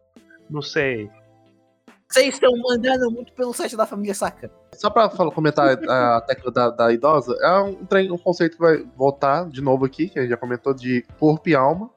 E ela invoca corpos, mas ela nunca invoca alma. Mas, como a gente vai saber, parece que o conceito certo mesmo é o conceito que o Noritoshi Kamo fala, o Marito, porque tem, por exemplo, antes mesmo de acontecer isso, o, o Gojo aí já foi selado, tá, gente? Tipo, o Gojo vai, usa a técnica dele por 0.2 segundos, mata acho que 2 mil humanos transformados. Aí tem o lance que ele, na mente do Gojo, um segundo, sei lá, dois segundos é mais de um minuto. Não, é que ele vê o. Ele vê o corpo do, do gueto. Ele, ele lembra toda a juventude dele. Daí ele é selado. Passa um minuto. O vulcão tava falando, puta merda, tá me zoando? Eu vou te queimar vivo. Aí o Gozo, o Geto aparece na frente dele, ele fica travado, aí fala, na cabeça. Cabeça do Gozo, um minuto se passou, mas na realidade só se passou um segundo. Sim. Exato. Só eu comentei isso tudo pra falar. O Gojo realmente ainda tem uma amizade muito forte com o Gueto. E ele fala: Gueto, você vai realmente deixar essa porra, esse, esse cara te controlar? Aí tem um lance que é o corpo reagindo no lugar da alma. Isso era pra ser impossível pelo que o Marrito fala. E o Kenjaku, o Kenjaku fala: Ô Marrito, olha essa coisa aqui, eu tenho, ó, minha mão tentando me enforcar. Aí ele fala: o corpo é a alma e a alma é o corpo. Ou seja, um é, tudo é a mesma coisa. Isso Uhum. relaciona com a técnica da velha, porque, por exemplo, quando eu invoco o Toji, que não tem zero energia amaldiçoada, a alma, o corpo dele também é alma, porque ele vence. E é tão bizarro que, por exemplo, a técnica da velha é, ela só funciona enquanto a energia amaldiçoada estiver no corpo. Como ele não tem nenhuma energia amaldiçoada, ele buga a técnica da velha. Sim. Então ele podia ficar infinito. E ele vira um maluco assassino e não, tem esse papo de ah, o corpo dele é tão gostoso, ele é tão... Eu acho até que é um negócio interessante, porque o Toji é meio que um contraste pro Gojo. Porque o Uhum. Gojo é o cara supremo do, do- da energia amaldiçoada, da alma, e o Toji é o. Que se o corpo é o mais infinito, foda que tem. O, o Toji é o zero. Que se você for como É eu vazio, e ficar é. vendo três horas de vídeo de matemática, sabe que é. Tipo, a mesma fa- ou, duas fases de uma mesma moeda. Quando eu faço isso com Fate, o louco sou eu. Sim. Bom, Eu, eu gosto do elemento do Toji nessa história, porque ele aparece pra fazer muita luta foda, principalmente contra o Dagon. Eu gosto muito da luta do Dagon. Pô, o Dagon é realmente incrível. que Eu, eu, eu gosto eu acho que é a eu minha gosto do favorita. Dagon, porque quando ele apareceu na primeira leitura, eu falei, que porra é essa? Esse monstro apareceu da onde? Aí eu fui reler, aí ele é o, o, o, o povo que tava atrás de todo mundo, desde o começo, e jogava bola. Sim, Sim. Eu falei, ah, é? ele Tava lá desde o começo.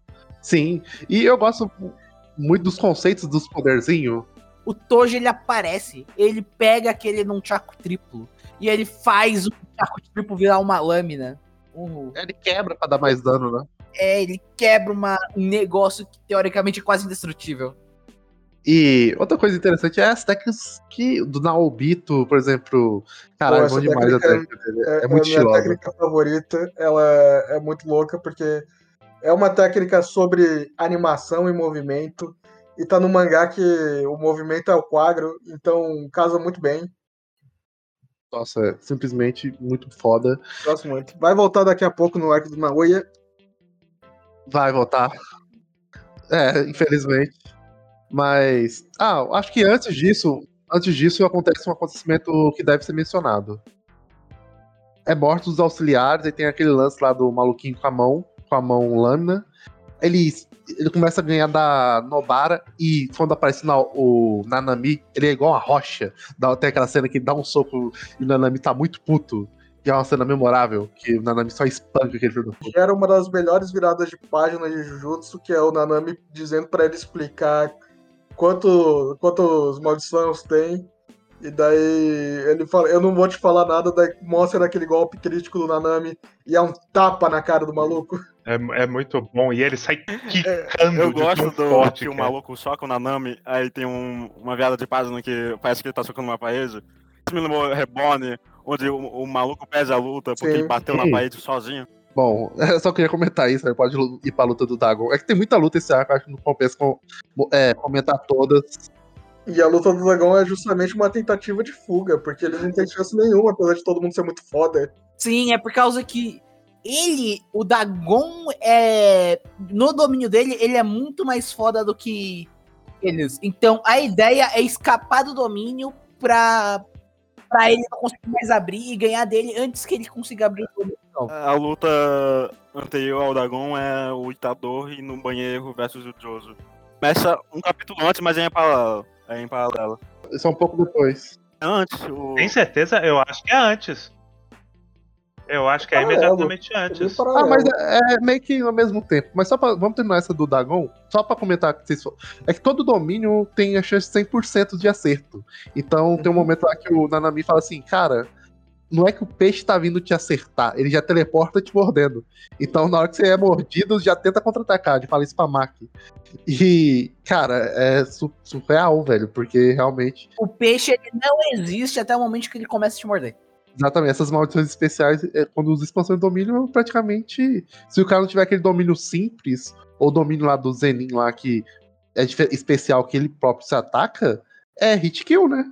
Não tem o que fazer. Não, é que ele próprio se ataca, é tipo. É, mas essa é a ideia da expansão de domínio. Até que- é por isso que o Nanami, que nesse momento ele é mostrado. Antes disso, ele era mostrado como um cara extremamente foda. Ele fica lá e ele só consegue apanhar por um minuto dos peixes e comedor de carne lá dele, das piranhas. Exatamente. Isso praticamente é o que causa a morte do Nanami. É o que, o que causa, na verdade, a morte do Nanami. É outra, é outra coisa mais poderosa que vai ter. Não, é, é isso. O Nanami, ele. Ele, ele começa a morrer aí. Eu eu só queria entender quem exatamente queimou o lado Sim, É, mas. direito dele. Foi o, o, o jogo? Ah, tá, entendi. O jogo.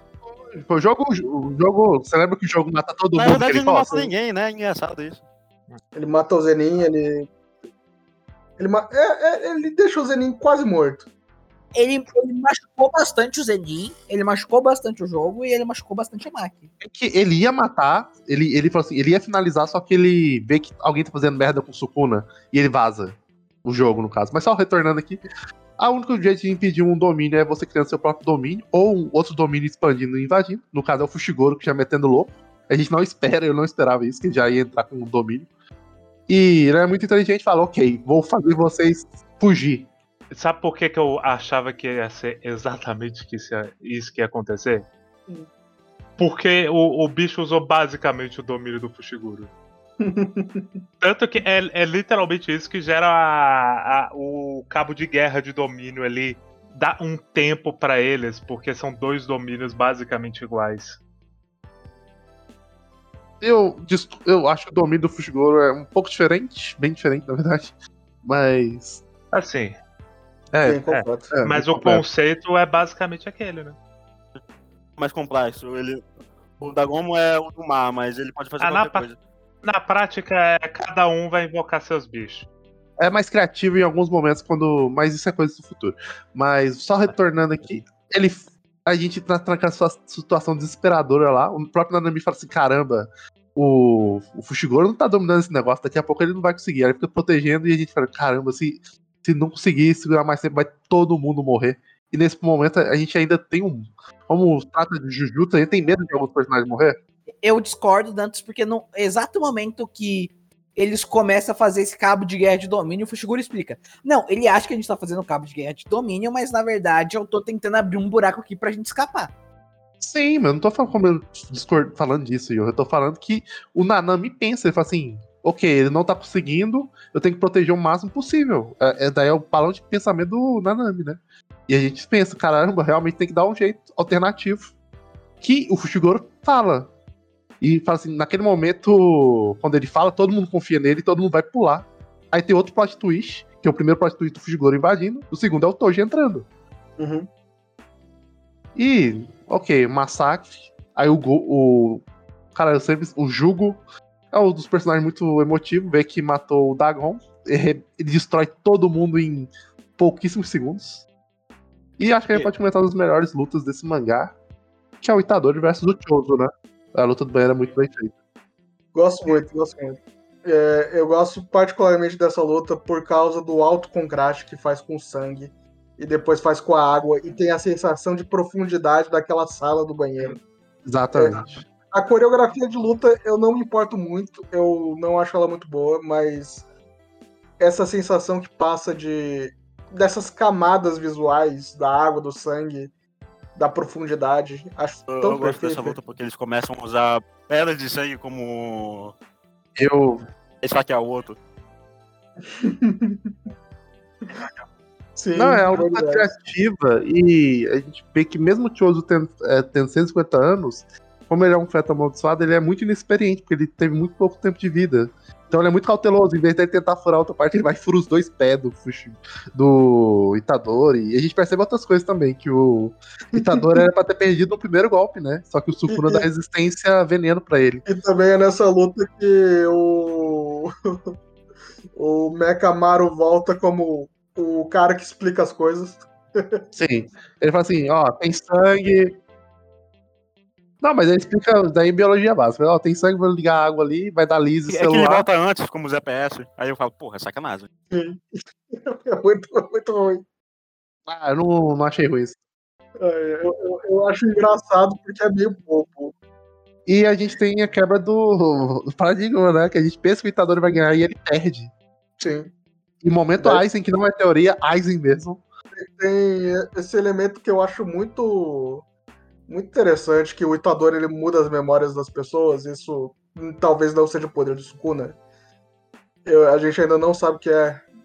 Eu acho que, inclusive, quando ele tá lutando contra o Jugo, Hum. o, o Jugo tem um flashback lá, é, felizinho, e o, ele chora e tal.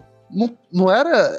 Não sei se era a mente do Jugo ou era outra coisa. Porque quando Não, volta. acho que Era, era a morte dele mesmo. Ele tava no pós-vida.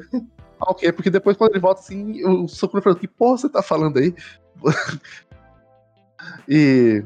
Mas Não, é realmente. Ele tá chorando lá e ele pergunta, não, o que é isso? Que é, que é a emoção que ele tá sentindo. Eu não posso dar spoiler disso aqui porque o Pedrinho não viu.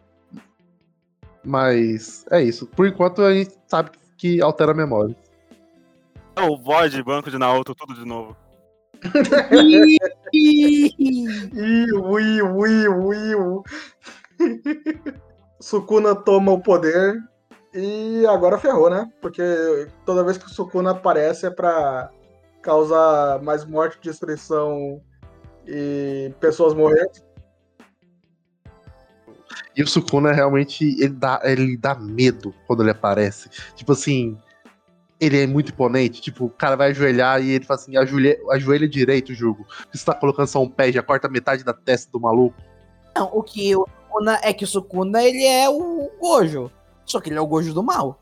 É porque na luta contra o Chozo, ele fica todo fudido, aí tem aquela cicatriz na testa, aí volta no Sukuna, toda vez que ele vira o Sukuna, ele regenera tudo, aí regenera a testa dele. Aí tem todo esse lance, né, do Sukuna sendo um grandíssimo filho da puta, velho. Ele literalmente matou quantos milhares de pessoas ali. Não dá nem pra calcular. Cara, realmente o Sukuna é incrível, né, porque toda vez que ele aparece, além dele fazer uma catástrofe, ele ainda fala pro Itadori, ele mostra, ele fala assim, aí, tá vendo o que você fez, moleque? E isso quebra o É. Itadori. Mais do que nunca. Inclusive, é uma.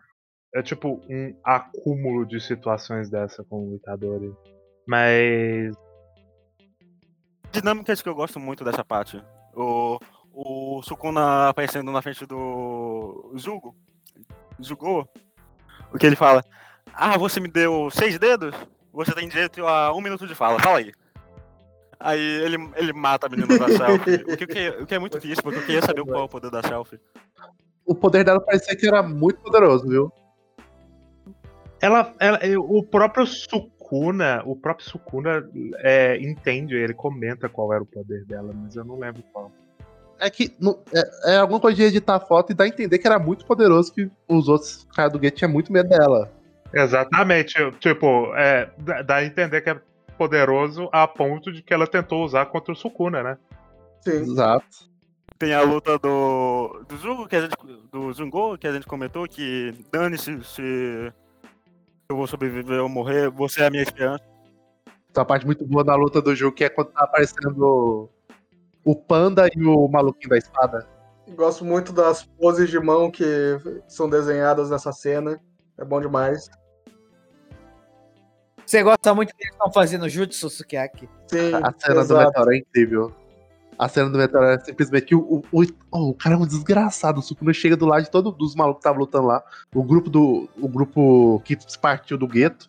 E o Panda e o maluquinho que não quer trabalhar, que representa. Só quer fazer o básico, não vou descer, não quero morrer. E ele chega lá e fala assim: "Oh, fazendo o que eu sou pago pra fazer, é isso. Ele chega lá, todo mundo fala assim: se alguém se mexer, tá vindo um meteoro. É, para, fala, se alguém se mexer, vai dois, morrer. três, E tá descendo um meteoro. E ele fica, fica lá uns 6 segundos assim. dois, Três, um, meteoro dois. vindo. É só- só- simplesmente bom demais. Tem ele quando ele encontra o Fushiguro e o- aquela maldição do capeta. Eu gosto muito, eu acho que essa é a melhor luta do arco. Ah, eu ia falar isso, é a luta mais Dragon Ball. É a luta mais Dragon Ball do arco. Eu gosto mais dela, apesar de que, novamente, ela praticamente não é uma luta, né?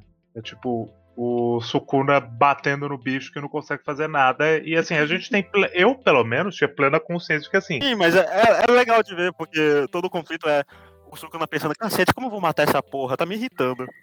É, Como eu vou matar essa barata? o negócio do, do bicho É só que eventualmente o Sukuna ia solar esse bicho. Ele se adapta. O, proble- o problema do Sukuna com esse bicho é como eu vou matar isso mais rápido que ele consegue se adaptar a tudo que eu posso mandar pra ele. Porque se ele fizesse um golpe muito foda e não se adaptasse, o Sukuna podia perder ali, né? Porque, tipo, ele faz a técnica suprema dele e mesmo assim não consegue matar, e cada vez que gira é perigoso, né? Só que ele usa essa técnica nova. Sim, sim, é falado que ele tem que toda vez. É tão, é tão tal que ele faz o esquivar lá e depois, na segunda vez que ele vai fazer, o bicho consegue esquivar. É, é legal porque o Sukuna é legal. E, e ver o Sukuna sendo um filho da puta completo ser- e sendo extravagantemente poderoso é muito da hora. A melhor parte é no final, quando ele tá no meio de um. O arco que ele fez e falou. Ei, menino, Itadori, volta aqui a, pra ver a meta que tu, a merda que tu fez. Eu gosto quando ele faz expansão de domínio. Por causa que é uma rima temática com o que o Gojo fez lá no começo do arco. Que o Gojo tentou lutar o mínimo possível com o poder dele pra não causar dano colateral e o Sukuna só foda-se. Exatamente. É tipo o- os paralelos ali. Não, eu gosto que como que a técnica do Sukuna é, tipo assim, ele é tão foda que ele não cria uma barreira. Porque, tipo, os outros criam barreira pra não deixar fugir. Ou seja, então tem risco recompensa, então a técnica dele já fica mais forte por causa disso. Aí ele fala assim, é como se ele estivesse pintando no ar. Aí, ok, foda-se, ele dá a chance do oponente fugir e destrói tudo ao mesmo tempo. Então é como se o cara fosse um artista. Consequências são irrelevantes pro Sukuna, né? Sim. Não, ele mata um monte de gente nesse arco. Não, ele mata, ele depois vai descobrir que ele cortou o braço até de uns caras Jujutsu aí, importante. Não, ele, ele quase mata o menino do, do peixe, do. É, ele mata o cara da voz. O cara da voz. Sim. Ele mata? Não, ele quase mata. Não, ele corta o braço dele. Os dois. Não, um só, um só. Não, Mas é, quando ele O, reaparece o tá arco, sem o dois. ele tá sem os dois. O arco, acaba, o, ar- o arco acaba no 36. No 37 já mostra o Inumaki sem os dois braços. Consequência. É. Sim. É que tem muita consequência, gente. Ele não vai comentar as consequências. A luta que eu mais gosto desse arco é a luta contra o Marrito, que, na minha opinião, até o momento é o vilão que a gente mais queria ver apanhando. Nossa, Sim. Tranquilamente. a, a- a construção dessa luta é fantástica do começo ao fim. Vou dizer, ele é mais filho da puta do que o Sukuna. É que o. Sukuna, ele é, ele é um, um deus, o, o Mahito, ele Vai, é bate em alguém. psico- psicopatamente humano. É que, por exemplo, o Sukuna ele seria o Raô e o, o Mahito ele é o Jagen de Hokuto no Ken. Ele é um bucha. Exatamente! Ele é um bucho irritante. Não, o Marrito também é um bucha, né? Não é, né? O Marito não é puxa. Ele já tá bem mais foda aqui. Apanha toda vez que aparece. É, o negócio do Mahito é que encostou, morreu. Só que daí, se ele consegue achar alguém como, por exemplo, o Itadori, que não consegue encostar e matar, ele apanha pra caramba. Sim, sim. Mas ele deu, é que ele deu azar. Mas é uma luta bem equilibrada, porque mesmo tendo esse- essa desvantagem terrível, que o Itador conseguia atingir ele e dar dano direto nele, e os outros não conseguiam, Comenta antes. Não, ele vai comentar Dona Bara ainda. Mas, cara, ele, cara, ele é um desgraçado e que ele evoluiu muito. Porque agora, quando ele tá lutando, ele já sabe muitas técnicas diferentes. Exatamente, porque o, o, o Marrito é uma criança, né? Ele, no começo, ele é uma criança e ele vai aprendendo. Como ele é uma maldição inspirada nos seres humanos, dá a entender que a evolução dele é insana. Por exemplo, ele acabou de ver o Gojo fazendo 2,2 segundos, ele já consegue replicar perfeitamente. E o próprio, o próprio Gueto fala: quando eu uso o Uzumaki, eu consigo extrair a maldição no nível que ela tava, eu não consigo fazer ela evoluir. Então ele meio que tava esperando ele evoluir pra esse ponto. Sim, ele também fala que queria que o, o jogo evoluísse pra pegar o poder dele. Quando você para pensar nisso, quem fez ele evoluir, evoluir foi o Itadori. Então isso faz fuder mais ainda a mente do Itadori se ele for para pensar. Que ele que fez evoluir mais ainda. Que quem fez o Marrito evoluir foi o Itadori, querendo ou não. Porque todo o lance dele vendo esse obstáculo que, ok, todo mundo encosto, morre, mas esse moleque aqui não. Eu tenho que me adaptar a ele. E isso é só muito bom. Sim. E é muito criativo, muito criativo. Aquela cena que ele entra dentro do corpo humano e senta a porrada na cara do Itadori e fala assim: você tem que usar mais sua imaginação. E ele vai pegar. Tem uma hora que ele faz uma lança assim, enfia no meio de três seres humanos e joga na frente. Mas é muito gostoso quando ele tá jogado contra a parede, principalmente com a Navarra. Que, que a, a, a cena começa. O Marrito encontra a Navarra e tu pensa, fudeu, mor ou quase morre. Tu pensa. Aí a Navarra começa a revidar. Revidar de um jeito bastante inesperado. E a Nobara, ela. Ela quase ganha do Marita ali. O Itadori não é o meu único inimigo natural, é ela. A Navarra, nesse momento, é uma Exatamente. eu vou- É que acontecem umas coisas estranhas que faz a, a Nobara se fode muito por causa disso também. Porque, por exemplo, o cara encosta nela e ela não se fode. Então ela percebe, ok, você, você tá com o corpo partido, né? Isso faz ela ter a confiança de poder trocar mais com ele, de dele encostar nela, porque ele encosta nela antes e ele, não acontece nada. Dá, dá falsa se- segurança pra ela. Essa falsa segurança pra ela muda tudo, porque quando ela tá correndo, assim, ok, ele pode me encostar que eu não vou morrer. E ele troca de corpo e no ângulo cego dela, ela leva um tapa no rosto e ela nem percebe. Porque, tipo, Uhum. ok, quem vai dar um tapinha no rosto? Já me me encostou antes, não aconteceu nada, só que agora era o real. Isso é uma desgraça quando você percebe o que vai acontecer. A Nobara morre, é isso que acontece. Sim, ela morre e nunca mais voltará. Ela morreu, Pedrinho. Ou não. Eu gosto muito que todos os flashbacks da Nobara, eu acho que menos o primeiro, é, não é contado do ponto de vista da Nobara, é contado do ponto de vista das amigas, das duas amigas de infância da Nobara. Eu gosto, mas da segunda vez eu gostei menos. Então, eu, gost... eu não gostei muito, eu não gostei muito do, do segundo flashback, porque ele é uma Death Flag fodida, né? gosto sim. Eu, sim, aqui, a Novara Criança é a melhor personagem desse mangá. Facilmente eu veria 50 capítulos dela. Não, é muito da hora. É, é, eu, eu vou dizer que assim, é uma tentativa louvável, porque é- é- ela tá legal no flashback e, e você valoriza mais a personagem vendo ele, ao mesmo tempo que também tem o aspecto de que você tá vendo que ela vai morrer, né? Porra, Será que ela morreu? Morreu. Aí é que tá, aí é que tá. Eu, eu, eu não gosto da decisão de no final ter a mina que chega lá e, e vou estabilizar a Nobara e quem sabe ela vai sobreviver. Porque, tipo, eu, eu, eu já vi, tipo, o momento de choque do Itadori desesperado e da Nobara morrendo e a gente gosta da Nobara e a gente perdeu ela e, e é uma morte de impacto. É uma morte até gore, inclusive. Sim, nossa, ela Sim, perde explode, é, explode o olho dela pra fora do rosto. Não, ele falou, tipo, ele chegou lá e ele falou, ó, ela tá, ela tá sem pulso, ela não tá respirando. E a técnica daquele maluco não é de cura, é pra estacar. Ele fala assim: Ó, minha técnica não vai curar seu tratamento, ela vai fazer estacar o seu sangramento. Ela só estaca a coisa, ou seja. Por isso que ele fala, tem 1% de chance. Ela vai voltar com metade do cérebro. Pode ser, pode ser é, que ela morra depois. Vai ser estranho e aí sim eu digo que vai ser ruim, provavelmente. Vamos ver o que a Gege vai fazer. Ó, numa palavra, a Nobara tá numa sala de cirurgia de UTI e ela pode morrer a qualquer momento. Isso todo mundo entendeu. O meu ponto é que é esquisito você plantar que a personagem morreu pra depois dizer que ah, talvez ela não morra. Mesmo que no fim das contas ela morra, mesmo que no fim das contas a gente veja isso e, e- e aí a gente descobre que ela morreu. Porque eu acho que talvez a GG, ela, nesse ponto, ela tá pensando se vale a pena ou não matar a Nobara. Sim, Mas tá aí, mas aí é, é- não é bom, né, Johan? Você, tem que ser seguro, você tem que ter segurança do que, que você vai fazer, senão você não faz. Ah, mas aí Naruto faz isso e ninguém reclama. Todo mundo reclama, Johan, todo mundo reclama. Naruto virou meme, não foi à toa, Johan Sudário. Daqui a pouco. Daqui a pouco revive o personagem. Hum.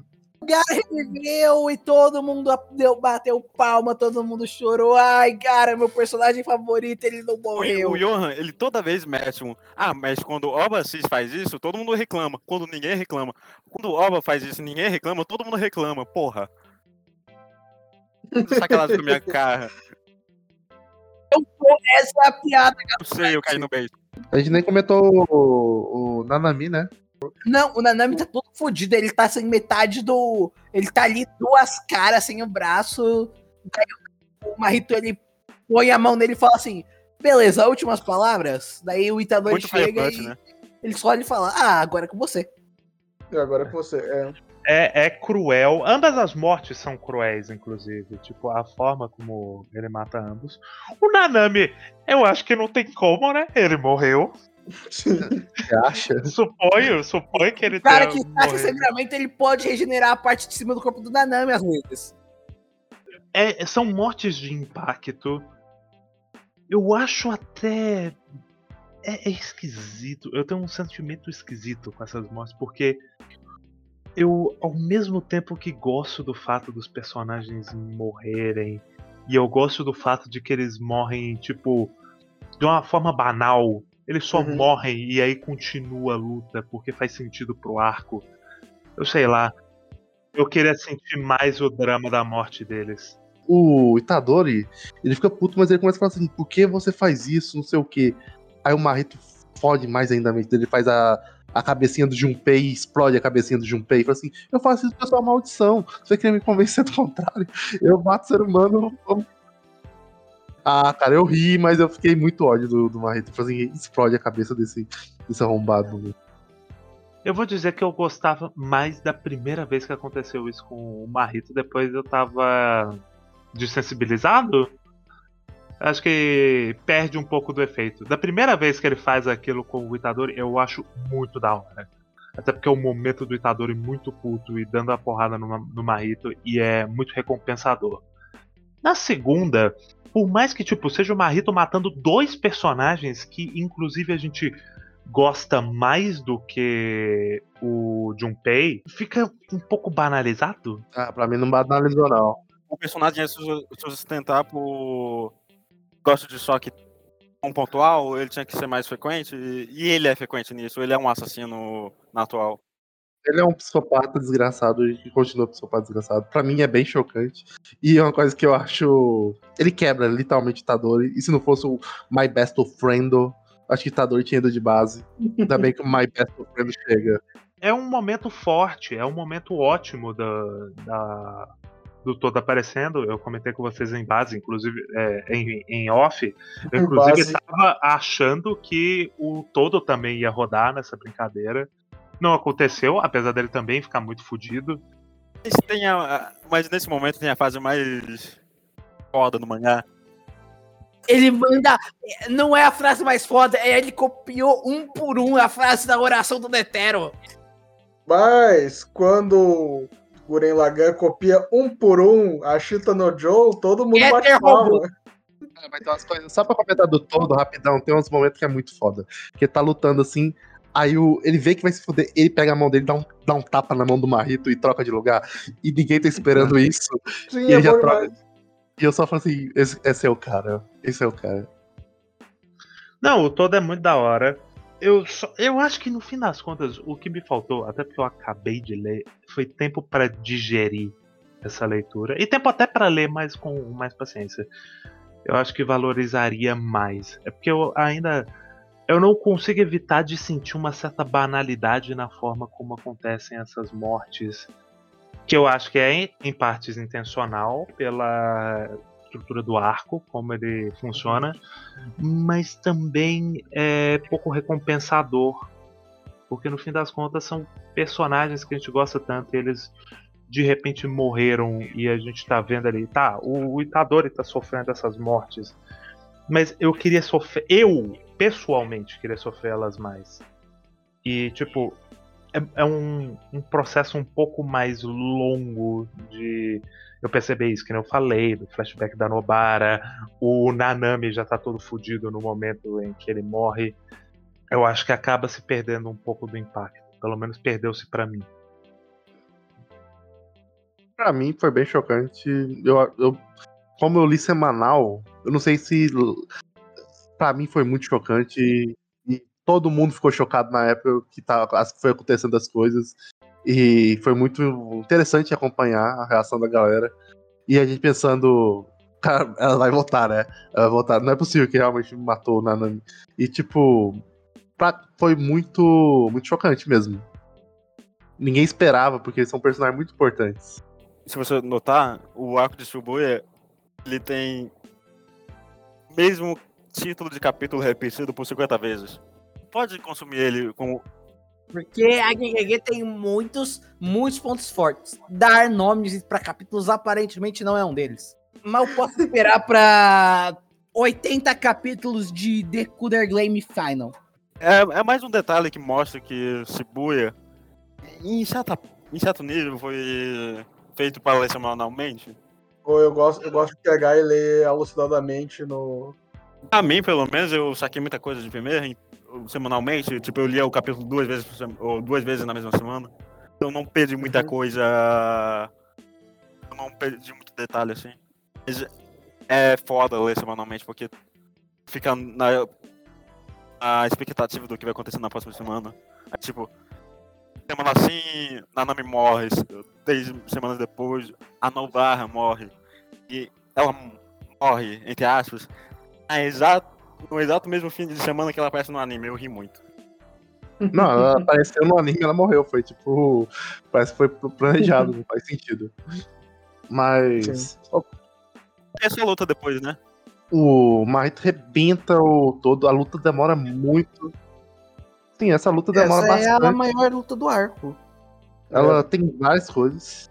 Tipo, pra mim, eu vou comentar, como eu li semanal, teve um momento que eu já tava tão puto com o Marito, eu tava assim, por favor, morre logo, desgraçado, morre logo. Eu tava quase entrando no mangá espancando esse filho da puta.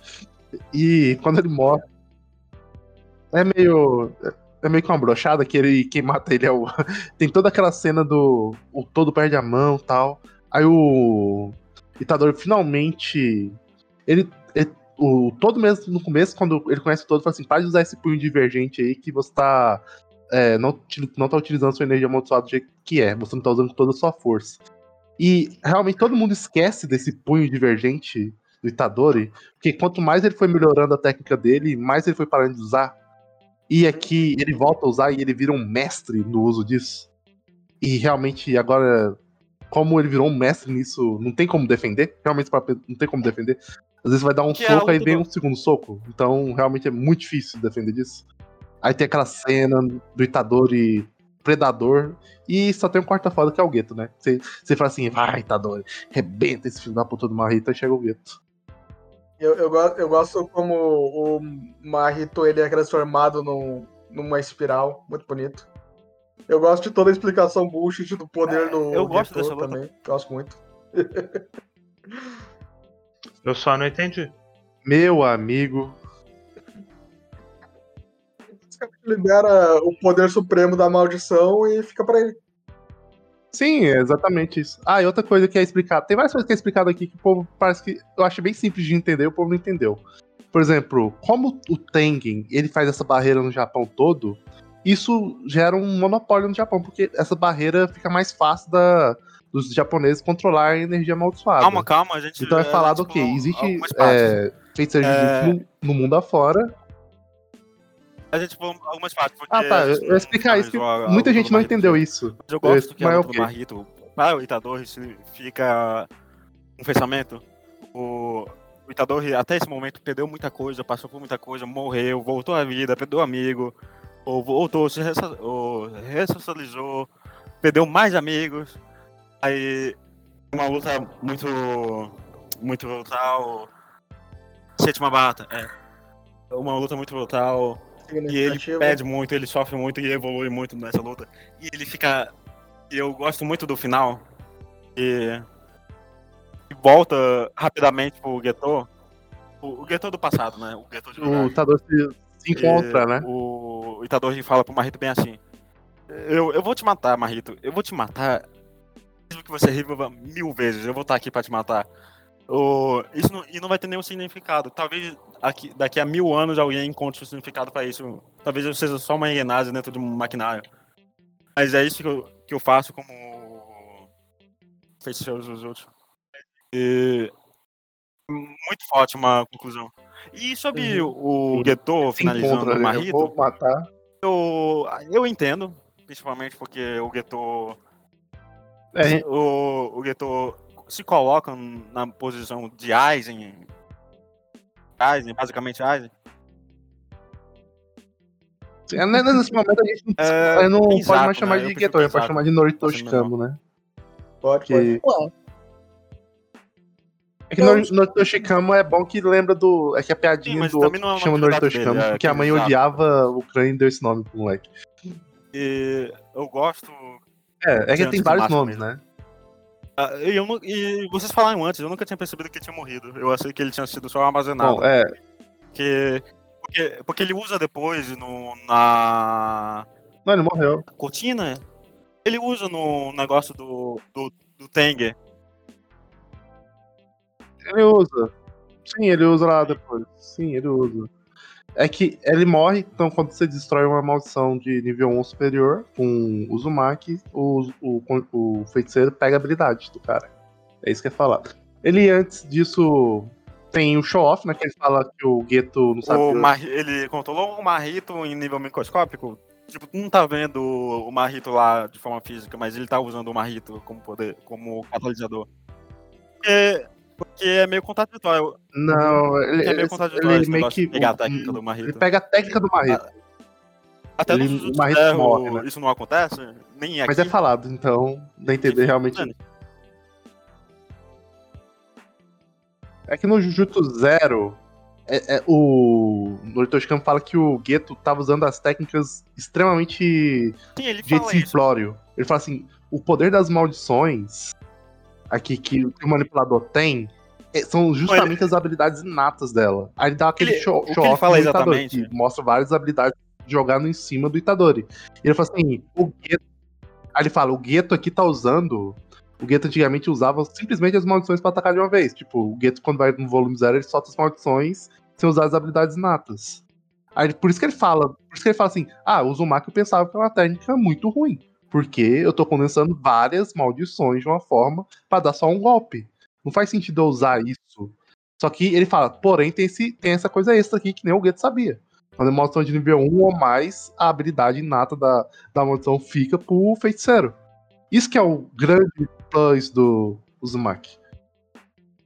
o Gento, o, o- tinha uma noção um pouco errada da própria habilidade, que ele dominava o, o espírito amaldiçoado, ele tancava o potencial. O espírito amaldiçoado não tinha mais a capacidade de evoluir. Logo, o que ele, ele usava uma forma básica, primitiva. Exatamente isso que eu falei. Não sei se você entendeu o que eu falei, mas é exatamente isso que eu falei. O Geto usava, por exemplo, vamos dizer que eu tenho um cachorro que solta fogo. Vamos só explicar aqui, calma aí. Eu tenho um cachorro que solta fogo. O Geto. O Geto tem um cachorro que solta fogo, vamos dizer assim. O Geto só usava o cachorro pra morder. Ele não usava a habilidade inata do cachorro pra soltar fogo. Tipo, sendo que ele não usava as habilidades inatas das maldições constantemente. É isso que o Geto fazia de errado ele não usava as habilidades natas de uma forma é, constante. Ele só usava as maldições pra- como elas, soltava elas e pra atacar. Por isso que ele fala Sim. que o Geto usava, Ele usava o o potencial Itadori máximo. Elevar o Marrito ao potencial máximo dele. Mas ele não fala do feiticeiro absorver no corpo maldição. Tanto que, se eu não me engano, depois que ele usa o poder do Marrito, ele usa o Uzumaki, não é isso? Ele usa primeiro o Uzumaki pra engolir o Marrito, e ele fala que toda vez que é usado o Uzumaki, destrói.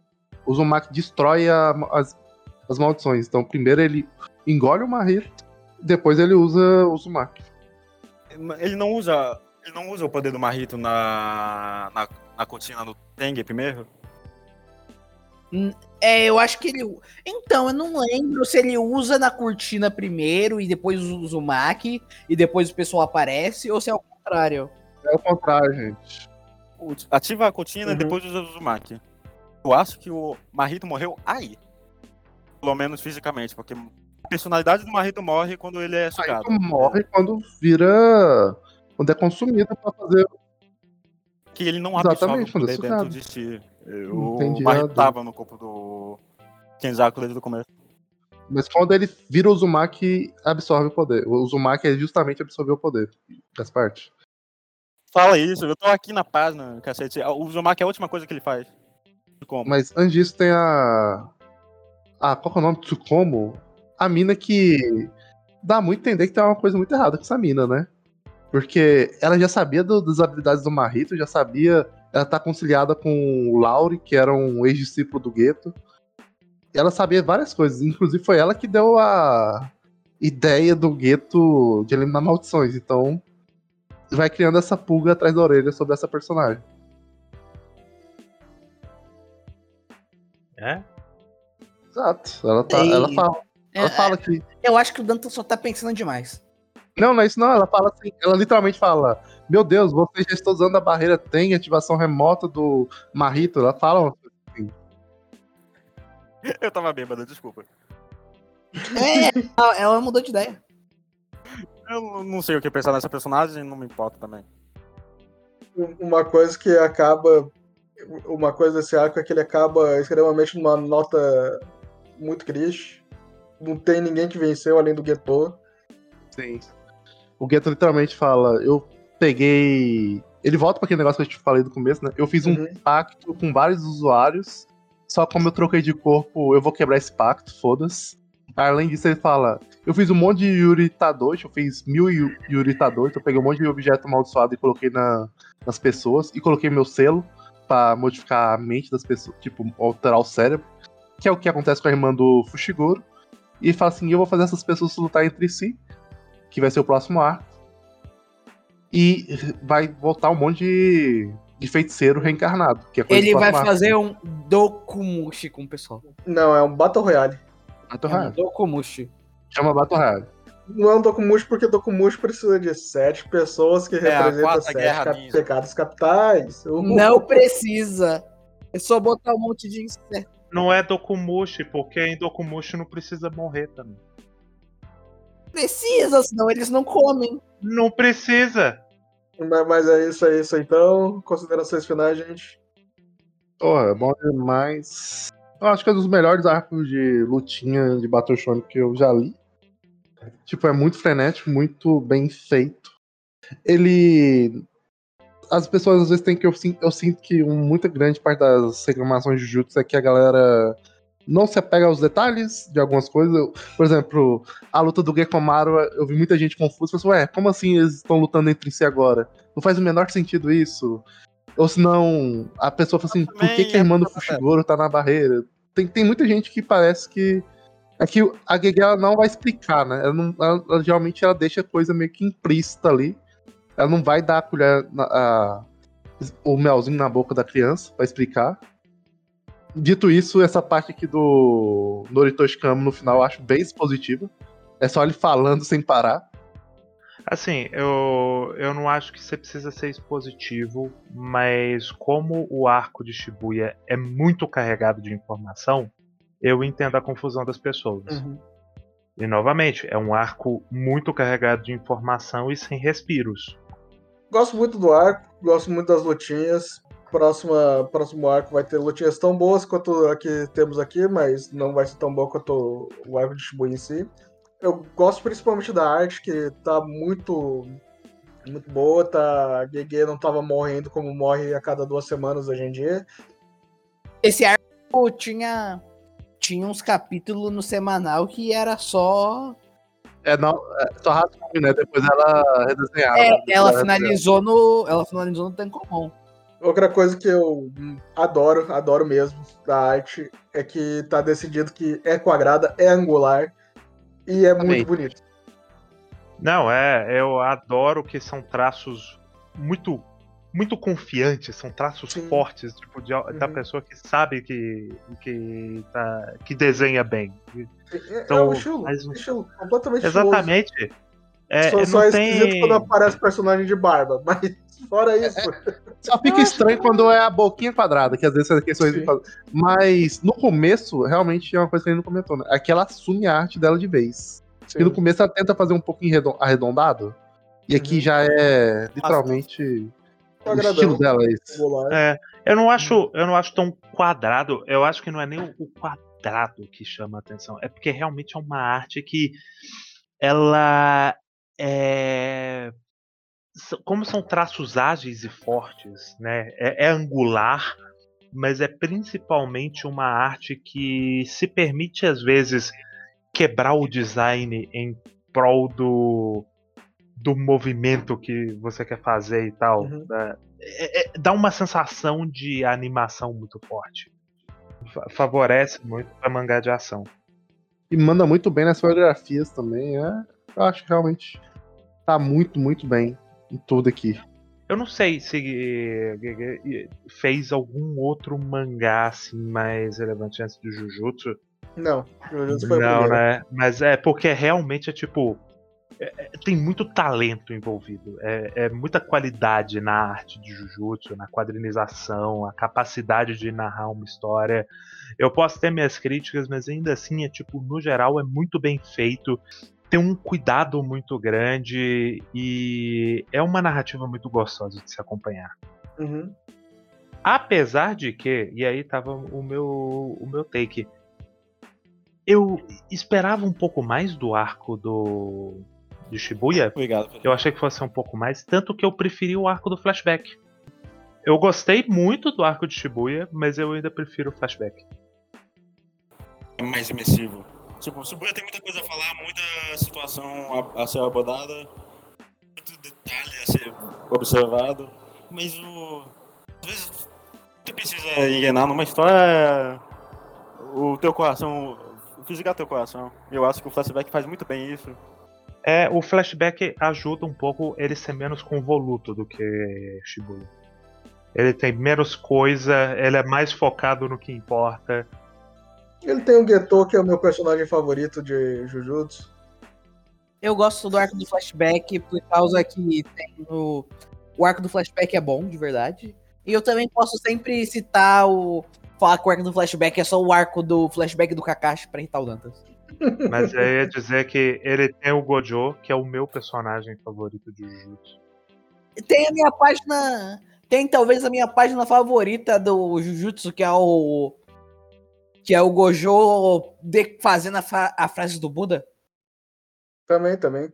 Mas e aí, Dantas, você que. Você que recomendou Jujutsu, fala aí suas considerações finais. Ah, eu falei, Jujutsu é bom demais. Eu realmente comecei a ver Jujutsu que eu tava assistindo a falta de um bom mangá de Battle Shonen de porradinha. E quando eu comecei a ler, eu falei, caramba, isso aqui é bom demais. admitiu aqui ao vivo que Black Clover E- não é bom.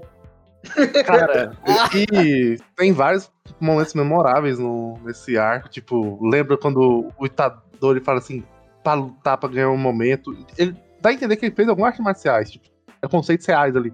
Ele dobra o joelho, ele gira. É, tem aquela cena que ele vira na barra. Realmente é muito fluido, muito dinâmico o jeito que vai fazendo tudo. Gosto Você vai acompanhando. E, cara, eu não fico perdido vendo as coisas de Jujutsu. Então, cara, eu só realmente acho muito, muito bom mesmo. Infelizmente agora não tá no auge, mas eu ainda acho que tá muito bom. O ruim de Jujutsu ainda é muito bom. O momento atual de Jujutsu é, É, muitas é que lutas Tem um legais. detalhe as- que apesar que de que a Guilherme tá morrendo. negativamente é que quando acabou o Shibuya falou Ah, Jujutsu acaba três anos no máximo. Aí tu pega o atual e tu tá um ano quase na mesma coisa. Quase. Falou isso, né? Então. Não, não tá. Não tá já, já tá evoluindo. Já, tá, já tem muita coisa que tá evoluindo. Depois de quase dois anos, Sim, Dantas. sim. É, mas semana que vem é o capítulo 200 eu acho que não vai deixar passar a oportunidade de fazer alguma coisa legal. Sim. Inclusive, o, o anime saiu, esse, saiu, saiu nesse dia. Hoje faz exatos dois anos, eu acho. Esse é o, o anime. É um dia histórico. Sabe quem fala isso também? Ah, eu vi no Twitter, é verdade. O importante é que começamos o mesmo definitivamente não é budista. Dois, o inimigo Com- continua fautista- fa- fascista. Com E- drifters. Na, na, na, na, na, na. É, podcast programados, começando por Grifters, que é do meu querido. Herana. também como conhecido como o amigo gordo de Domecano. Ele também é o amigo gordo Que de foi foda. High School of the Dead. Sim, sim. Temos uma seleção muito especial de animes para essa temporada. Não são animes que gritam nazismo, mas sempre tem aquele tom de extrema direita bizarra e autoritarismo. O maior motivo é porque é difícil achar anime tão nazista, né? Sim, não, não. É, os que a gente selecionou, eu acho que foi uma boa seleção. Talvez ano que vem a gente vai ter que abrir para além de animes.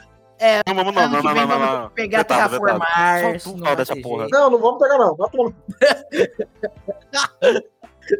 tomar que? Olha. as- Assim, a gente já fez a gente já fez Shingeki, né? Não vejo o que impede. Terraform Mars é menor que Shingeki, hein? É tipo, 150 capítulos dele, dele chocando até a morte criaturas negras. Assim, apesar de po- potencialmente mais desprezível, o Terraformers pelo menos é menos insuportável que Shingeki. Será mesmo? Ó, eu acho. As lutas são melhores. Ah, pelo menos deve ser bem. A arte deve ser Não melhor, é, né? é, Não é possível. Ah, bom, que bom. Não, não é muito difícil. Não é, não é- não. O Não, é desenhista é bom, o desenhista é bom. Mas obrigado para quem ficou. Não se esqueça que temos nossas redes sociais que você pode acessar pelo YouTube, pelo Twitter, pelo Spotify. É, nossas gravações são todos aos domingos. Semana que vem temos Às aos Essa semana, sábados. às vezes ao sábado. Essa semana temos Grifters. Essa semana também temos o nosso Real Fate da, sobre a Búdica, que é uma personagem histórica interessantíssima. E temos o TikTok também que está parado, mas eu prometo voltar porque agora eu não tenho mais desculpas para não voltar para o TikTok. Obrigado pela companhia de quem ficou na live. Bastante gente, seis pessoas. E é, nossos podcasts são editados e mandados ao ar toda quinta-feira. Muito obrigado, até a próxima. Tchau, tchau.